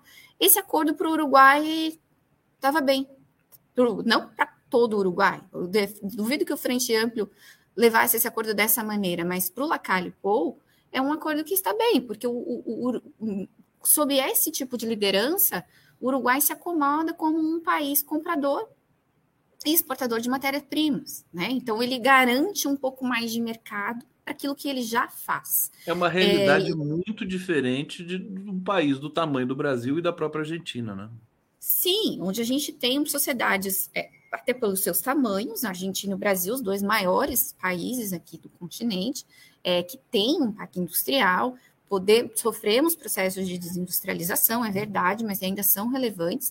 Então, a gente tem dentro das próprias elites, dos próprios grupos que economicamente dominantes, tem divergências internas, não, o pessoal do setor automotivo tem muito interesse no Mercosul né?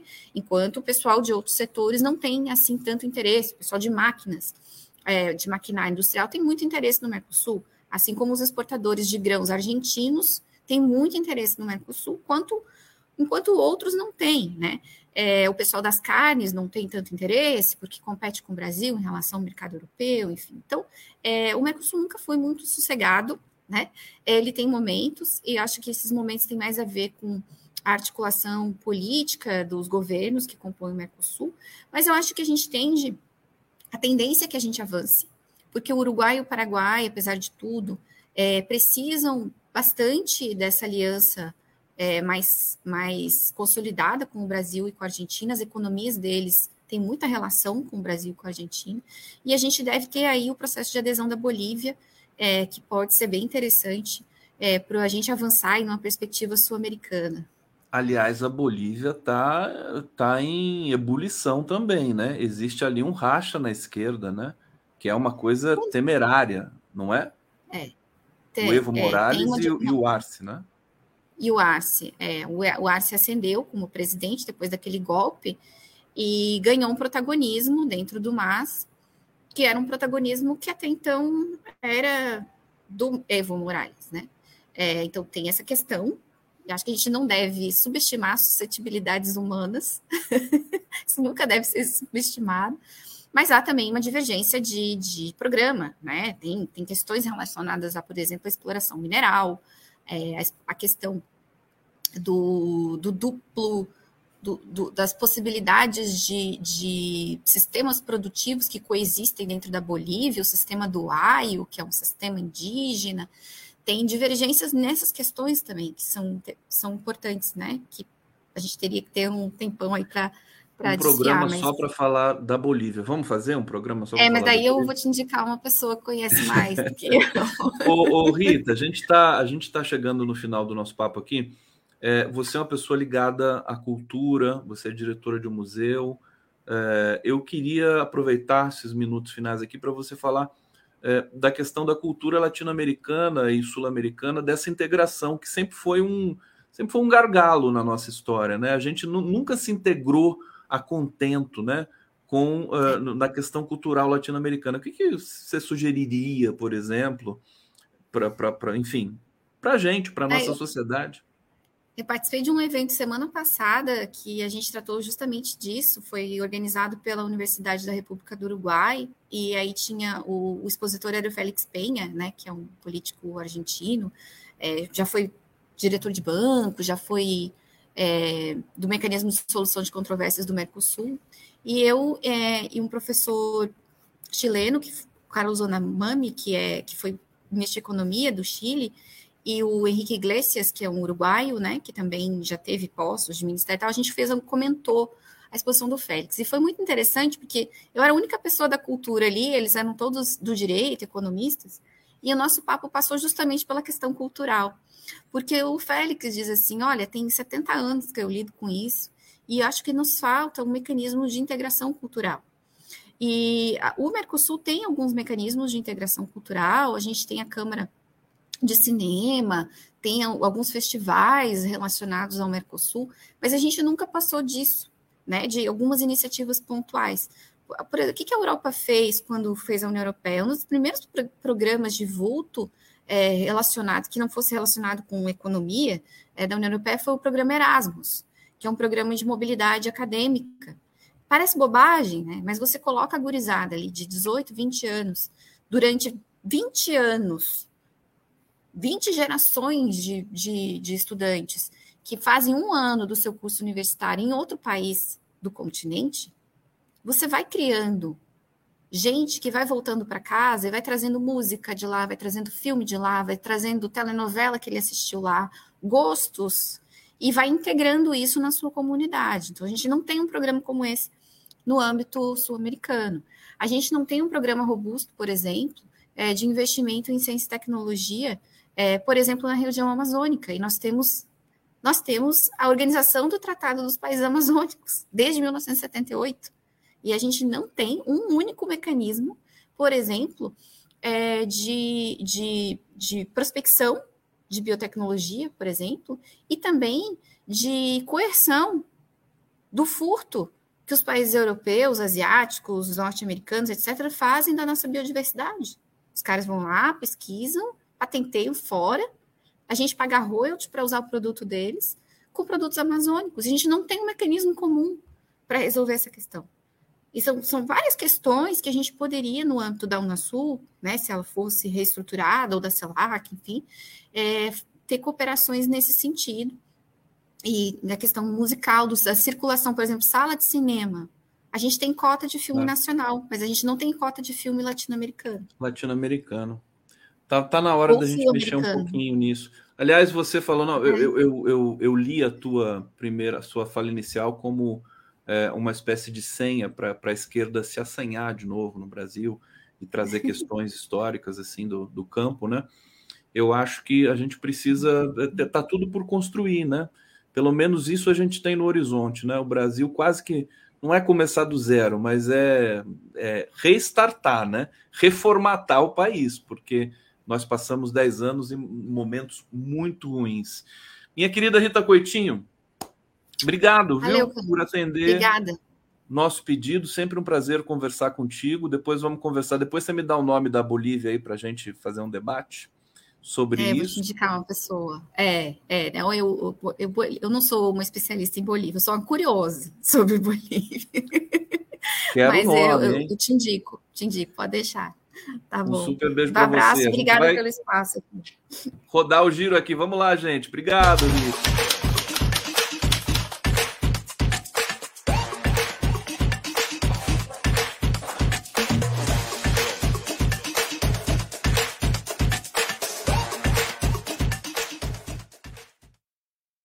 Zeca Disseu, chegando aqui no Giro das Onze. Que prazer, querido Zeca. Seja muito bem-vindo aqui, líder do PT na Câmara.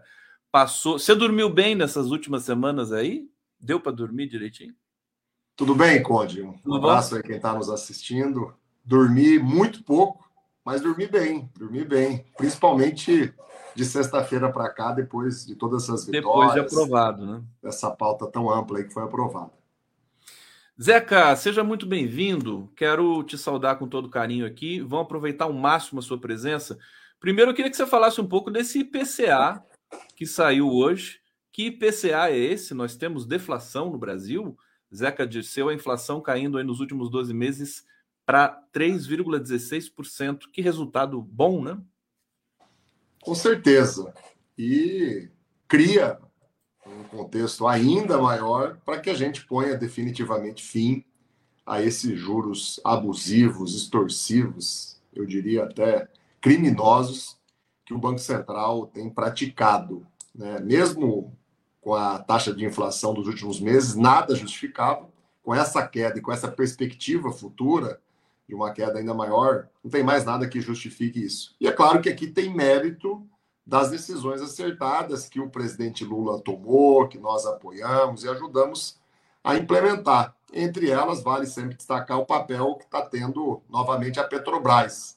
Petrobras, sob a direção do Jean Paul, sob a coordenação do presidente Lula, voltou a pensar no Brasil, voltou a cuidar da vida de cada brasileiro e brasileira, sem se descuidar do funcionamento de uma empresa que tem ações né, na Bolsa de Valores e que tem que também olhar por aqueles que são seus acionistas e que, pelo jeito, estão muito satisfeitos, porque as ações da Petrobras valorizaram muito, né, se a gente olhar os últimos tempos. E eu acho que há uma coisa também de ambiente, está né? Tá se criando no país um ambiente de estabilidade, de previsibilidade, um ambiente de segurança jurídica, econômica, institucional, e tem um clima de otimismo quando você começa né, a ter pautas tão importantes avançando no país e um conjunto de outras ações de governo, políticas públicas da educação, da saúde, da geração de emprego, do apoio à agricultura, do apoio ao pequeno e médio empresário, que já começa a gerar impactos. Então, que notícias boas, onde como essa, se repitam por muitas e muitas vezes. Nós vamos trabalhar muito para isso. Não sei se você sabe, nós, nós estamos aqui sendo transmitidos pela TV 247 no YouTube, também pela TVT de São Paulo, em TV aberta na Grande São Paulo, pela Rádio Brasil Atual FM 98,9 e pela TV Quirimurê na Grande Salvador, Bahia. Um verdadeiro latifúndio digital e de comunicação aqui para a gente ouvir você. Antes de falar, eu quero falar da reforma tributária contigo. é, de alguns bastidores e, de, e, de, e desse esse desdobramento agora da questão de composição de governo, de base, mas eu não posso deixar de te perguntar sobre a fala do Eduardo Bolsonaro, é, em que ele compara, e, enfim, traficantes e professores. E você acho que protocolou é, é, uma, uma, uma questão sobre isso. Eu queria que você falasse um pouquinho a probabilidade realmente de agora ir adiante um processo de cassação com relação ao Eduardo Bolsonaro. Muito triste, né? É repugnante ver falas como essa. Eu sou, Conde, apaixonado pela educação, né? é a área que eu escolhi desde o meu primeiro dia aqui em Brasília para atuar. Sou, inclusive, o único paranaense que está lá na Comissão de Educação desde o primeiro mandato, de forma ininterrupta. A educação é a grande ferramenta que nós temos para transformar a vida das pessoas. Com o presidente Lula, com as nossas ações, a educação está voltando a ser a grande prioridade do país. E a educação foi muito atacada né, ao longo dos últimos anos, com falas de ódio, criminosas, preconceituosas, como mais essa proferida ontem, mas também com a destruição do orçamento da educação. Muito importante que a gente relembre sempre que durante seis anos, os últimos seis anos, o orçamento da educação foi sendo destruído, reduzido, enquanto a arrecadação federal de impostos, de receitas, batia recordes, crescia como nunca pela ausência da reforma tributária nos últimos anos e pela alta carga tributária que foi sendo imposta ao nosso país. Então, a fala dele é deplorável. Né? Quero agradecer aqui a todos os nossos deputados e deputadas que compõem a Comissão de Educação, não só do PT, mas no... da nossa federação, com o PV e o PCdoB, que se somaram a mim, assinaram né, essa denúncia à Procuradoria-Geral da República. Nós queremos que o Ministério Público investigue, denuncie que práticas como essa não sejam toleradas e ele seja, no rigor da lei criminal, devidamente punido. E nós sugerimos, preparamos até a peça, a partir ali do trabalho da nossa equipe da liderança da federação, da liderança do PT, que o PT entre também né, com uma denúncia no Conselho de Ética, o que eu acho que deve estar acontecendo na data de hoje. Ele já é né, réu, já está respondendo no Conselho de Ética, já está muito perto é, de uma punição por uma outra fala, uma outra atitude agressiva, equivocada, absurda que ele tomou, nós vamos somar mais essa denúncia também ao Conselho de Ética. Zeca Disseu aqui conosco ao vivo, 12 horas 26 minutos. Zeca, na aprovação, nessa articulação toda da reforma tributária, eu queria que você falasse para a gente o que foi mais desafiador a gente viu que foi uma aprovação é, fantástica, né? com 382 votos no primeiro turno. E eu, eu notei que não foi encarado como um, um, um projeto do governo, foi realmente o Congresso protagonizou. Como é que foi esse processo de convencimento, de pressões, em que você teve ali no olho do furacão? Conta um pouquinho para gente disso. Olha, é uma vitória de todos e de todas. Tem vários que lideraram, que influenciaram, que contribuíram com esse processo. Mas o governo, é importante a gente esclarecer, né? Teve sim papel decisivo.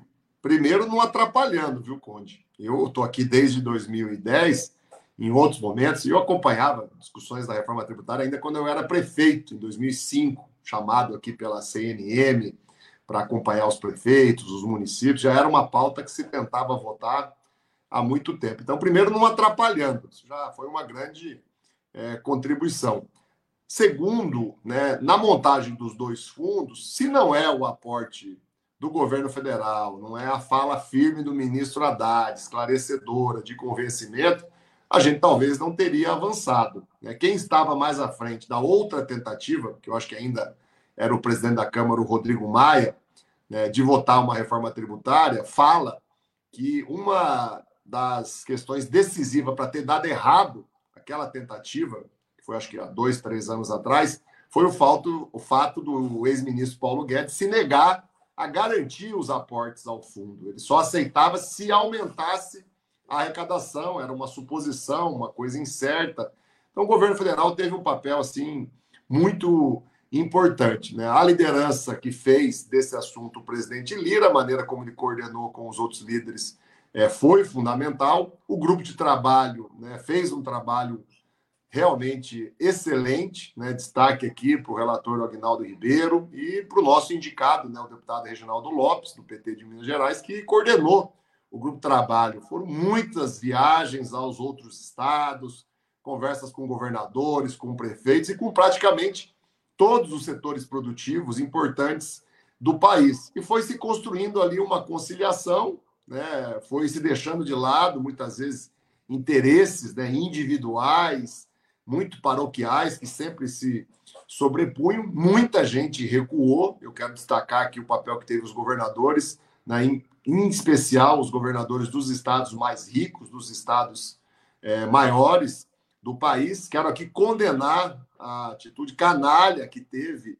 né, a Frente Nacional dos Prefeitos, que eu sei que não é responsabilidade de todos os prefeitos das capitais, mas alguns deles sim, jogaram sujo no final do processo, depois de terem participado, depois de terem sido ouvidos, depois de terem demandas suas acolhidas, soltaram, pagaram né, uma propaganda na Globo, nas emissoras de televisão, mentindo sobre o caráter da reforma tributária que estava avançando. A Confederação Nacional dos Municípios, a Associação Brasileira de Municípios, teve um papel positivo, souberam compreender a importância da reforma, souberam cobrar, exigir pontos, mas também recuar nas vezes que era necessário um acordo. Então, um processo de amplo entendimento, de amplo acordo que envolveu atores dos mais diversos e que, mais uma vez, a nossa bancada cumpriu o seu papel. Foi a bancada do PT a que mais deu votos para aprovar a reforma tributária, seguido da bancada do União Brasil. Já tinha sido assim na PEC da transição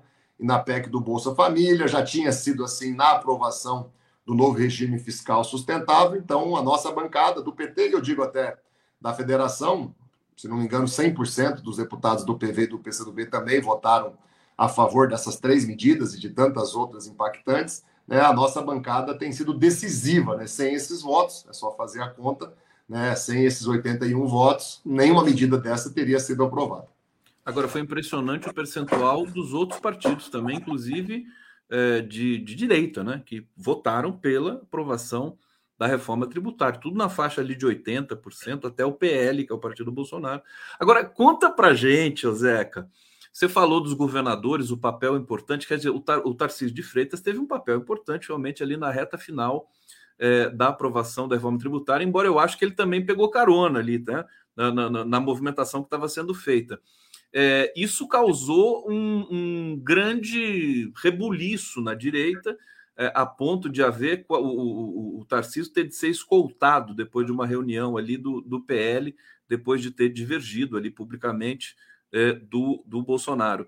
É, como é que foi essa, essa, essa conversa com o Tarcísio? Você teve junto com ele, né? Ali na, articulação. Foi muito divertido e está sendo muito divertido essa briga, essa confusão, essa baixaria. Eu vi agora as mensagens dos grupos de WhatsApp lá, né, da bancada do PL na Câmara. Lamentável, né, que tenha chego a esse ponto, né? E o que aconteceu naquela reunião do PL, né, na, com a presença do ex-presidente, com a presença do governador de São Paulo, é hilário, né? Mas ele, nos bastidores, jogou um pouco mais duro né? mas publicamente teve uma postura muito equilibrada, muito sensata. Né? Se ele decide bagunçar o processo, se ele decide melar o processo, ele teria conseguido, porque ainda eram muito frágeis os entendimentos finais, mesmo no domingo, mesmo na segunda-feira, né? qualquer sopro muito forte poderia fazer desmanchar aí, jogar para agosto, e aí ninguém mais saberia é, o que poderia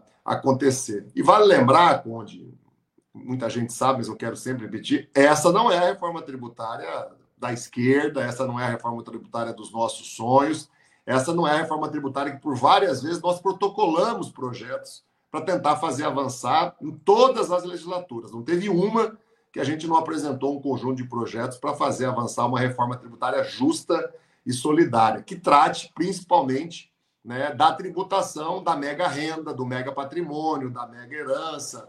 Eu já estou né, procurando ser mais pragmático, viu? Nós não vamos, claro, mexer com os ricos, não vamos mexer com os milionários, mas se a gente conseguir no segundo semestre mexer com os bilionários, com aquele 1% que detém 50% da renda do país, a gente vai dar uma grande contribuição para o Brasil e vai complementar o que foi feito nessa primeira etapa da reforma tributária. Inclusive, nós vamos brigar muito no segundo semestre, para além de herança, patrimônio, renda, né, fazer avançar né, a cobrança de impostos sobre lucros e dividendos, que o mundo todo cobra, e o Brasil é o único país é, que não cobra. Então, a gente começa pelo andar de cima, bem lá no alto mesmo. Bem lá no alto. É o único jeito de avançar. Não vamos mexer é, com os milionários agora, mas vamos mexer com os bilionários. Isso vai abrir uma perspectiva para o país fazer outras alterações né, nos momentos subsequentes. Eu acho que se a gente conseguir fazer isso no segundo semestre, eu vi uma boa entrevista do ministro Haddad falando o quanto que isso é importante, o quanto que ele vai priorizar, se dedicar,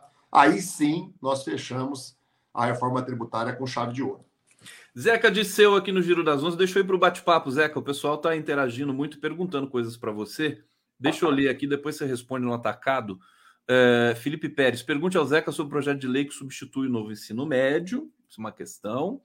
Miguel Vicentim, Zeca, não se esqueça de que o Lula tem muita sorte. Verdade, né, Zeca? O Lula tem sorte, né? É, Fátima França Paulino. Oi, Zeca, excelente trabalho, Paraná. Agradece. Beto Silva, abraço para o seu pai, Zé Disseu. Como é que tá o Zé? Como é que tá seu pai? Tá bem? Tá bem. Ele fez uma cirurgia né, em fevereiro, teve as primeiras semanas ali é, bastante dificuldade né, de se recuperar, mas já de uns três mas meses. Mas agora está zerado. Diria, dois meses para cá, está muito bem, com a saúde totalmente restabelecida, com 77 anos, com os cuidados de uma cirurgia como aquela, né, na cabeça, ele não está podendo, inclusive, beber, com algumas limitações de agenda, de atividade física, mas está muito bem, está muito bem e tem estado comigo aqui com muita frequência também em Brasília. É, teu pai é de bem com a vida, né? Ele está é. ele tá num momento assim tão bonito, né? A impressão que eu tenho quando eu falo com ele, quando eu entrevisto ele aqui. É isso mesmo, né, Zé? É, não, ele está bem, está bem, está muito bem. Claro, preocupado, ainda lutando contra os processos, mas justiça será feita. Aqui a Gladys Rossi, grande abraço ao nosso futuro senador do Paraná, José Henrique. Muito bom, Zeca Disseu, tem que falar como foi o processo. Já basta ter a mídia corporativa dando crédito ao Tarcísio e apagando o PT. E aqui, então, vamos ver essa questão do ensino médio. Você está você tá diretamente envolvido com, essa, com esse programa, com esse projeto? Sim, sim. Inclusive, tenho me dedicado muito a esse assunto. Lá no Paraná, a gente tem feito plenárias a exaustão, fiz uma agora não faz um mês, tinham lá 150, 180 educadores, estudantes. Né? O ensino médio que foi feito no governo do ex-presidente Temer é um caos. Né? Foi feito sem ouvir os professores, sem ouvir os estudantes, sem ouvir quem conhece da educação. Então, é um modelo péssimo né, que o presidente Lula é, suspendeu e que agora a gente precisa se debruçar, e o Ministério da Educação tem feito uma escuta, uma pesquisa permanente, para escolher um outro modelo. Não dá para revogar esse e não colocar nada no lugar. Né? Seria totalmente ineficaz talvez traria prejuízo aos estudantes, ao funcionamento da educação. É, essas escutas, né, essa checagem com professores, com estudantes, ela já está bem avançada lá no MEC, até não, não sei bem se não terminou agora nesse período de julho, que a gente estava ali mais atento à reforma é, tributária. Né? O nosso núcleo de educação, coordenado pelo deputado Pedro Kizai, tem feito uma série de atividades. Hoje a gente tem um seminário, um evento bem grande aqui, que discute né, as metas do Plano Nacional de Educação. Com certeza, nesse seminário, que é o dia inteiro, o assunto vai entrar na pauta. Eu já tive com o ministro Camilo várias vezes conversando. Tenho conversado muito com a Isolda, que é a secretária executiva e que, junto com a equipe do Ministério, está coordenando esse trabalho. Eu acho que em pouco tempo a gente vai ter condição, sim, depois de ouvir muito os estudantes, os professores e as entidades que representam estudantes, professores, educadores, funcionários de escola, né, a gente vai ter condição, sim, de apresentar um novo modelo aí do ensino médio, bem diferente desse que vigorou até agora. Vai ser apresentado em forma de projeto de lei? Como é que vai ser? A gente está aguardando a escuta né, do Ministério, o que o Ministério vai tirar, vai apresentar dali. O ministro Camilo reativou né, o Fórum Nacional de Educação. Nos últimos anos só funcionou né, o Fórum Popular Nacional de Educação. Ali também está tendo um debate muito intenso. Depois do resultado de tudo isso, a gente vai reunir a bancada e vai avaliar se vem uma proposta do executivo, se é uma proposta é, do legislativo, né? Mas o, o importante é mensurar, é, planificar, é, detalhar esse processo de escuta aos estudantes e aos professores, às entidades que ou está em curso ou deve ter acabado aí, se não me engano, na última ou na penúltima semana, que eu não consegui acompanhar em detalhes. Olha, Zeca, daqui do chão da fábrica aqui das mídias progressistas, eu percebi que se deix... você falou uma coisa muito importante aqui quando você estava explicando a questão da aprovação da reforma tributária, né? O governo não atrapalhou, né? Se o governo não atrapalhar, né? Enfim, é, as coisas acontecem. Não é o governo não atrapalhar, mas é às vezes algumas precipitações. Tem que deixar o Congresso protagonizar os processos também, né? É, porque ele se sente empoderado, importante. Se, se o Congresso tiver de se sentir empoderado, que ele se sinta com aprovações de projetos importantes para o país, né? Claro, eu vou de novo usar o exemplo da reforma tributária. Se o governo quisesse, era um direito dele, do presidente Lula, do conjunto de ministros, talvez junto com a nossa bancada, a gente poderia ter batido o pé. Ó. Não votamos nada se não tiver já de início taxação é, de grandes fortunas, taxação é, de heranças. Né? A gente podia ter batido o pé. Isso ia ser bonito, ia fazer um discurso bacana, mas ia inviabilizar totalmente a votação de algo que é extremamente necessário para o país. O Brasil tem um sistema tributário caótico, de dezenas de impostos que não existe mais em lugar nenhum do mundo, de difícil compreensão, de difícil fiscalização, de alto custo de execução, tanto para o poder público como para o contribuinte. Né? São 5 mil normas diferentes quando a gente olha os estados, os municípios. Isso afasta os investimentos estrangeiros, né? Quem olha para um sistema desse está num outro país, da Europa, os Estados Unidos, ou até mesmo aqui, o Uruguai já tem IVA há muito tempo. Eu sou deputado do Parlamento do Mercosul, acho que há quatro, cinco anos, e já está funcionando lá e muito bem há muito tempo. Então a gente deu um salto assim de qualidade do ponto de vista das possibilidades de desenvolver a economia, de gerar emprego e renda e fazer sim justiça tributária, porque o cashback é isso também. Né? Você não mexeu ainda na renda, no patrimônio, na herança, nas fortunas, mas quando você coloca o cashback, isso é uma ação de justiça tributária, de diminuir desigualdades sociais. Então, o governo e a nossa bancada, se fosse levar ao pé da letra a sua convicção ao máximo, teria inviabilizado a aprovação é, dessa reforma. Como pode viabilizar a aprovação de vários outros temas que muitas vezes a gente não está aprovando exatamente aquilo que a gente quer, aquilo que a gente sonha. Ninguém na bancada do PT, onde eu diria até da federação, votou o novo regime fiscal sustentável de forma confortável, feliz, satisfeito, comemorando. Óbvio que não. Mas sem aquilo, nós não estaríamos colhendo já os resultados dessa política econômica, desse clima que foi sendo criado, dessa perspectiva que foi estabelecida. E é claro que quando é algo muito ruim, algo que vai inviabilizar o país, aí sim a gente sabe se opor, a gente sabe pastelar uma votação lá, fazer com que ela não aconteça. Eu estou todas as semanas no colégio de líderes, acaba não saindo na imprensa, mas não imagine que não aparece lá propostas, né, tentativas de votar projetos dos mais absurdos. E somos nós, é a nossa bancada que está lá questionando, se opondo, é, obstruindo, né, inviabilizando que pautas malucas aí dessa direita mais extremista, dessa ala insana aí do bolsonarismo, que ela avança. Claro que a gente não fica falando isso o tempo todo, porque vai criando um clima de conflito que, para quem está governando, não interessa. Perfeitamente. Ô, ô, ô, Zeca, vou até sugerir, quer dizer, eu acho que está dizendo que tem todo um trabalho. Aliás, a gente sabe que tem todo um trabalho das bancadas, dos líderes e de, de todos os parlamentares é, que não chega, que, que não, não vira público, as pessoas não ficam sabendo o que acontece ali no bastidor. Eu acho que poderia fazer um, sei lá, um grupo de trabalho para que isso se tornasse cada vez mais, para inclusive é, sofisticar o nosso debate com relação aos, às matérias. Eu acho que o Brasil, o que eu sinto daqui na cobertura de todas as mídias, é de que o debate está voltando. É, eu, eu, vou te perguntar daqui a pouco aí sobre o clima, o bastidor aí no, no, no, no parlamento. Mas a impressão que dá é essa, quer dizer, a gente está requalificando o nosso, a nossa capacidade de produzir debate público. Eu vou colocar um pouquinho a imagem aqui da CPMI dos atos golpistas. A deputada Érica Hilton está falando, olha só que imagem fantástica.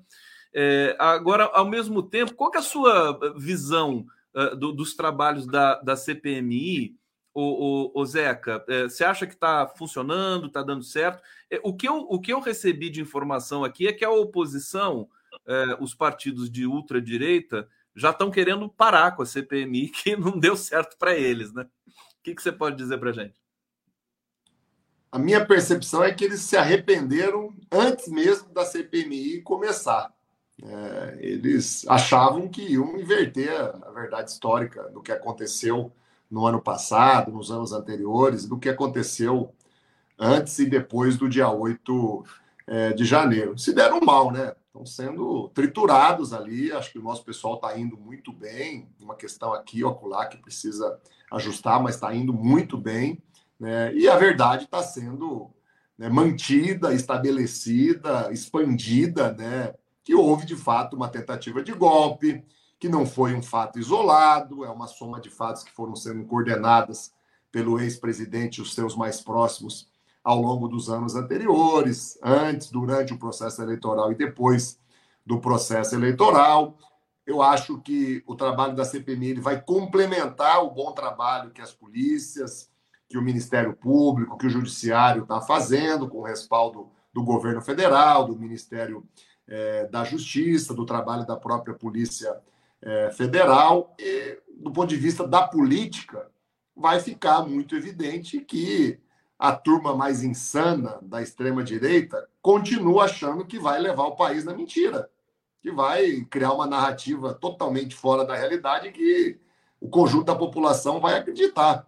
Uma coisa é quando eles governavam o país, tinha um aparato de dinheiro, de estrutura de comunicação, né? E muita gente de boa fé acabava sendo induzida. Outra coisa é agora, que nós temos uma condição de disputa mais equilibrada dentro do processo político, do parlamento, de outras esferas de poder, e também uma disputa, talvez ainda nós estamos perdendo, mas um pouco mais equilibrada na questão de comunicação. Então, eu acho que a CPMI não preocupa o país, não preocupa é, ao governo, preocupa a eles que cometeram crimes, que tentaram dar um golpe, que tiveram ah, uma ação terrorista, né, antes, durante e depois o dia 8 de janeiro, e ela é educativa. Né? Eles vão pensar duas, três vezes antes de criar é, CPIs. Né? Ninguém se elege, Conde. Eu sempre fui contra a CPI de todos os aspectos, mesmo quando a gente estava na oposição. Ninguém se elege dizendo que vai fazer CPI. Todo mundo vai para a campanha, como for em outubro, dizendo que vai melhorar a educação, que vai apoiar o SUS, que vai ajudar a gerar emprego, que vai ajudar a baixar os juros. E aí depois a pessoa se elege e quer fazer daquilo ali é, o centro das atenções do país, a coisa mais importante. Claro que tem exceções. A da pandemia foi uma entre poucas, se a gente olhar os últimos 20, 30 anos, que de fato desempenhou um papel necessário e deu o devido resultado. Porque se não fosse aquela CPMI da pandemia, né, uma CPI, se eu não me engano, só com senadores, né, uma CPI, né, o Brasil não teria comprado as vacinas, nós não teríamos só perdido ali em alguns meses 200, 300 mil é, vidas, isso teria ido para um patamar né, ainda mais trágico do que já foi. Você tem toda a razão. Inclusive, o relatório dessa CPI do, do, do, da Covid precisa ser publicado, precisa ser repercutido muito fortemente. Inclusive, deve ser agora em função dos processos que é, o Bolsonaro, o Pazuello, todos eles estão enfrentando aí na justiça. Fazer um filme. Fazer um filme, fazer um documentário, Uma Zé. É série. Você tem toda a razão. É, e, e, assim, a gente ficou mal acostumado, né? Porque aquela CPI realmente foi, acho que, a mais importante da história brasileira para resumir. E agora essas CPIs estão um pouco mornas, né? Olha, a Isabeth Pittini está dizendo aqui, Zeca, parabéns pelo trabalho. Marcos Gonçalves Ribeiro, Zeca, o que pensa sobre as críticas sobre a comunicação do governo, que passa para muitos, é, que está perdendo feio para a ultradireita? Eu acho que o Zeca já até falou disso agora nessa última inserção, mas depois, se ele quiser, ele reforça aqui a questão da comunicação. Elias Moura, Zeca Disseu tem que taxar os mais ricos, heranças. É, Tucão Grilo, melhor deputado federal, Zeca Disseu do Paraná Cristiana Campanha. Sugiro o Requião que não tem mandato para o Senado. Vai ter uma briga no, no, no Paraná agora para pegar a vaga do, do Sérgio Moro. Está todo mundo dando como certo que ele vai ser caçado. É isso mesmo, Zeca? Primeiro, no que depender de mim, Conde, dentro do PT não tem briga.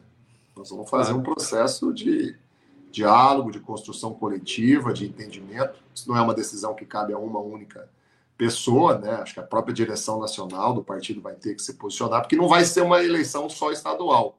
É, caçar do Moro, e é o que está bastante previsto, e é o que é justo, tem provas suficientes que mostram que ele cometeu inúmeros crimes né, na pré-campanha, como já tinha cometido a senadora Selma, né, do Mato Grosso do Sul, que foi caçada pelas mesmas razões, pelos mesmos motivos, com menos provas do que tem outra hoje, né, contra é, o senador Sérgio Moro. Ocorrido isso, né, abre-se um, um, período, né, para que em 90 dias nós tenhamos uma eleição que vai ser extraordinária, que só vai acontecer no Paraná, vai acabar virando uma eleição nacional só por isso e por ser ele quem é, por todo o mal que ele fez para o país e pelo prejuízo que ele trouxe à vida do próprio presidente Lula. Né? Então eu estou muito animado, estou muito entusiasmado né, com as indicações do meu nome, com os apoios que eu tenho recebido dentro do PT e fora do PT. Para ganhar uma eleição como essa, não basta ter o apoio só do PT, eu acho que isso já ficou provado em outras eleições. Então eu estou recebendo aqui prefeitos, deputados estaduais, deputados federais,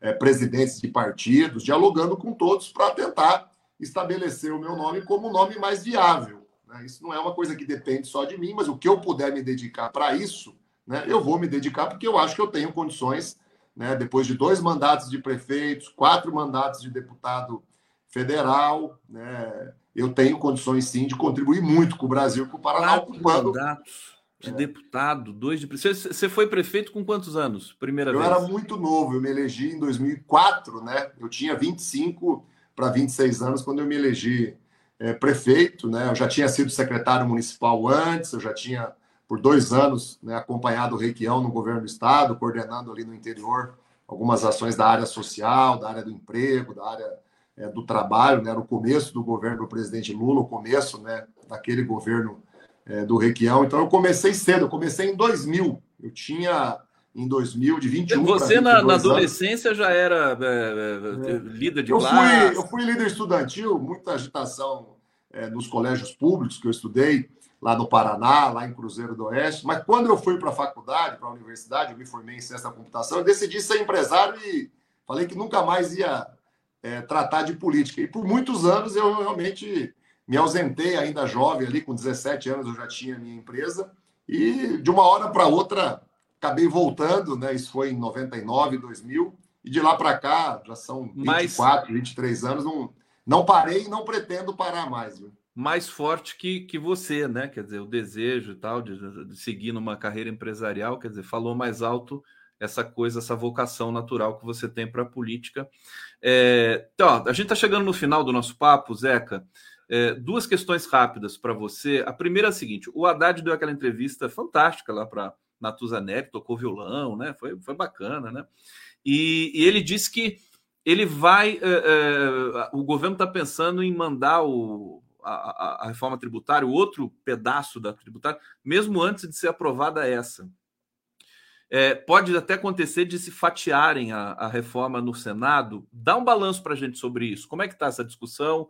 é, vai ficar para agosto, quer dizer, tá, tá, chegando a hora do recesso, né? Não, eu acredito, eu não tenho detalhes lá do Senado, a gente acaba não conseguindo acompanhar muito, mas que o Senado vai repetir o que a Câmara fez. Isso é um assunto já bastante conhecido, o texto está muito redondo, claro que cabe talvez um ou outro aperfeiçoamento, mas eu imagino que o Senado vai votar muito rápido isso, não vejo necessidades de fatiamento, se fizerem, que façam dentro da devida celeridade. E como eu disse, o Haddad está corretíssimo e é um desejo da nossa bancada. Eu já tenho, tinha até falado isso nas entrevistas que eu dei semana passada. Né? Nós temos que avançar sim com a outra parte que é taxação de renda, de herança, de fortuna, né? de patrimônio e dos lucros e dividendos, que é um absurdo o Brasil é, ainda não cobrar. E fazer o cashback talvez seja uma das primeiras leis complementares a serem aprovadas, porque é um mecanismo de justiça é, tributária, social muito importante. Zeca Dirceu aqui conosco, já estamos terminando. Olha, o Guilherme Matos, agradeço ao Zeca pelo apoio à construção da Polícia Penal Federal. Ô Zeca, conta pra gente agora como é que foi aquele jantar na casa do presidente Lula depois da aprovação da reforma. Conta pra gente como é que foi. Foi descontraído. Estava contente. foi descontraído, né? o presidente estava muito alegre, muito feliz, agradeceu a todos nós, agradeceu bastante ao presidente Lira, ao ministro Padilha, ao líder Zé Guimarães, que estavam lá, ao Guinaldo Ribeiro, que foi relator, o Reginaldo, que foi coordenador da reforma tributária. E eu acho que o que aconteceu na semana passada, além da gente aprovar educação integral, o programa de aquisição de alimento, o novo CARF, a reforma tributária, o que aconteceu na semana passada foi um grande passo também de cimentar uma base de articulação política do governo. E o presidente Lula, muito hábil, muito experiente, fechou com chave de ouro quando chamou a todos, né, depois de muitos entendimentos que os ministros coordenaram. Eu vi o Haddad participando de várias reuniões, o Padilha participando de outras, desde domingo, né, a gente estava trabalhando, né, então estava tudo bem engrenado ali para ter uma participação né, maior né, no apoio ao governo do PT, do Republicanos, do União Brasil, até mesmo de uma parte do PL. E aí o presidente conseguiu ali né, fazer né, um gesto né, de carinho, de confiança, mas que vai cimentando. Né? Eu estou muito convencido, dando consequência a tudo que ele estabeleceu ali, que em agosto e durante os seis meses próximos, nós vamos ter um clima de muito mais estabilidade política, de maioria muito mais ampla, para aprovar as medidas que tocam a vida das pessoas, que são importantes ao país. Uma delas é o desenrola. Quanta gente está assistindo aí, está endividado, está esperando ali para liquidar aquela dívida de 3, 4, 5 mil reais, as pessoas que ganham um salário mínimo, dois salários mínimos. Então, tem que ter base, não tem jeito, gente. E para ter base, tem que conversar dialogar e fazer pactos e abrir espaços de poder e de influência para quem é e pensa diferente da gente. Quem inventou isso não foi o Zeca, quem inventou isso não foi só o presidente Lula, que sabe conduzir muito bem. Né? A democracia funciona assim, nos outros países é assim, nos governos estaduais é assim. Quando eu fui prefeito, eu tive que fazer assim. Agora, com critérios, com transparência, com muita lisura, legalidade, que é isso que o presidente Lula está fazendo. Zeca Dirceu aqui no Giro das Onze. A Evelina Antunes está falando: o Zeca está muito bonito. Parabéns obrigado. pelo trabalho. Zeca, obrigado pela presença, pelo carinho, parabéns pelo seu trabalho aí na Câmara. É, agradecer demais sua assessoria também, generosa aqui conosco. E agradecer a todos que acompanharam o Giro das Onze. A gente volta amanhã às 11 horas. Até mais. Valeu, gente. Um abraço a todos. Boa tarde.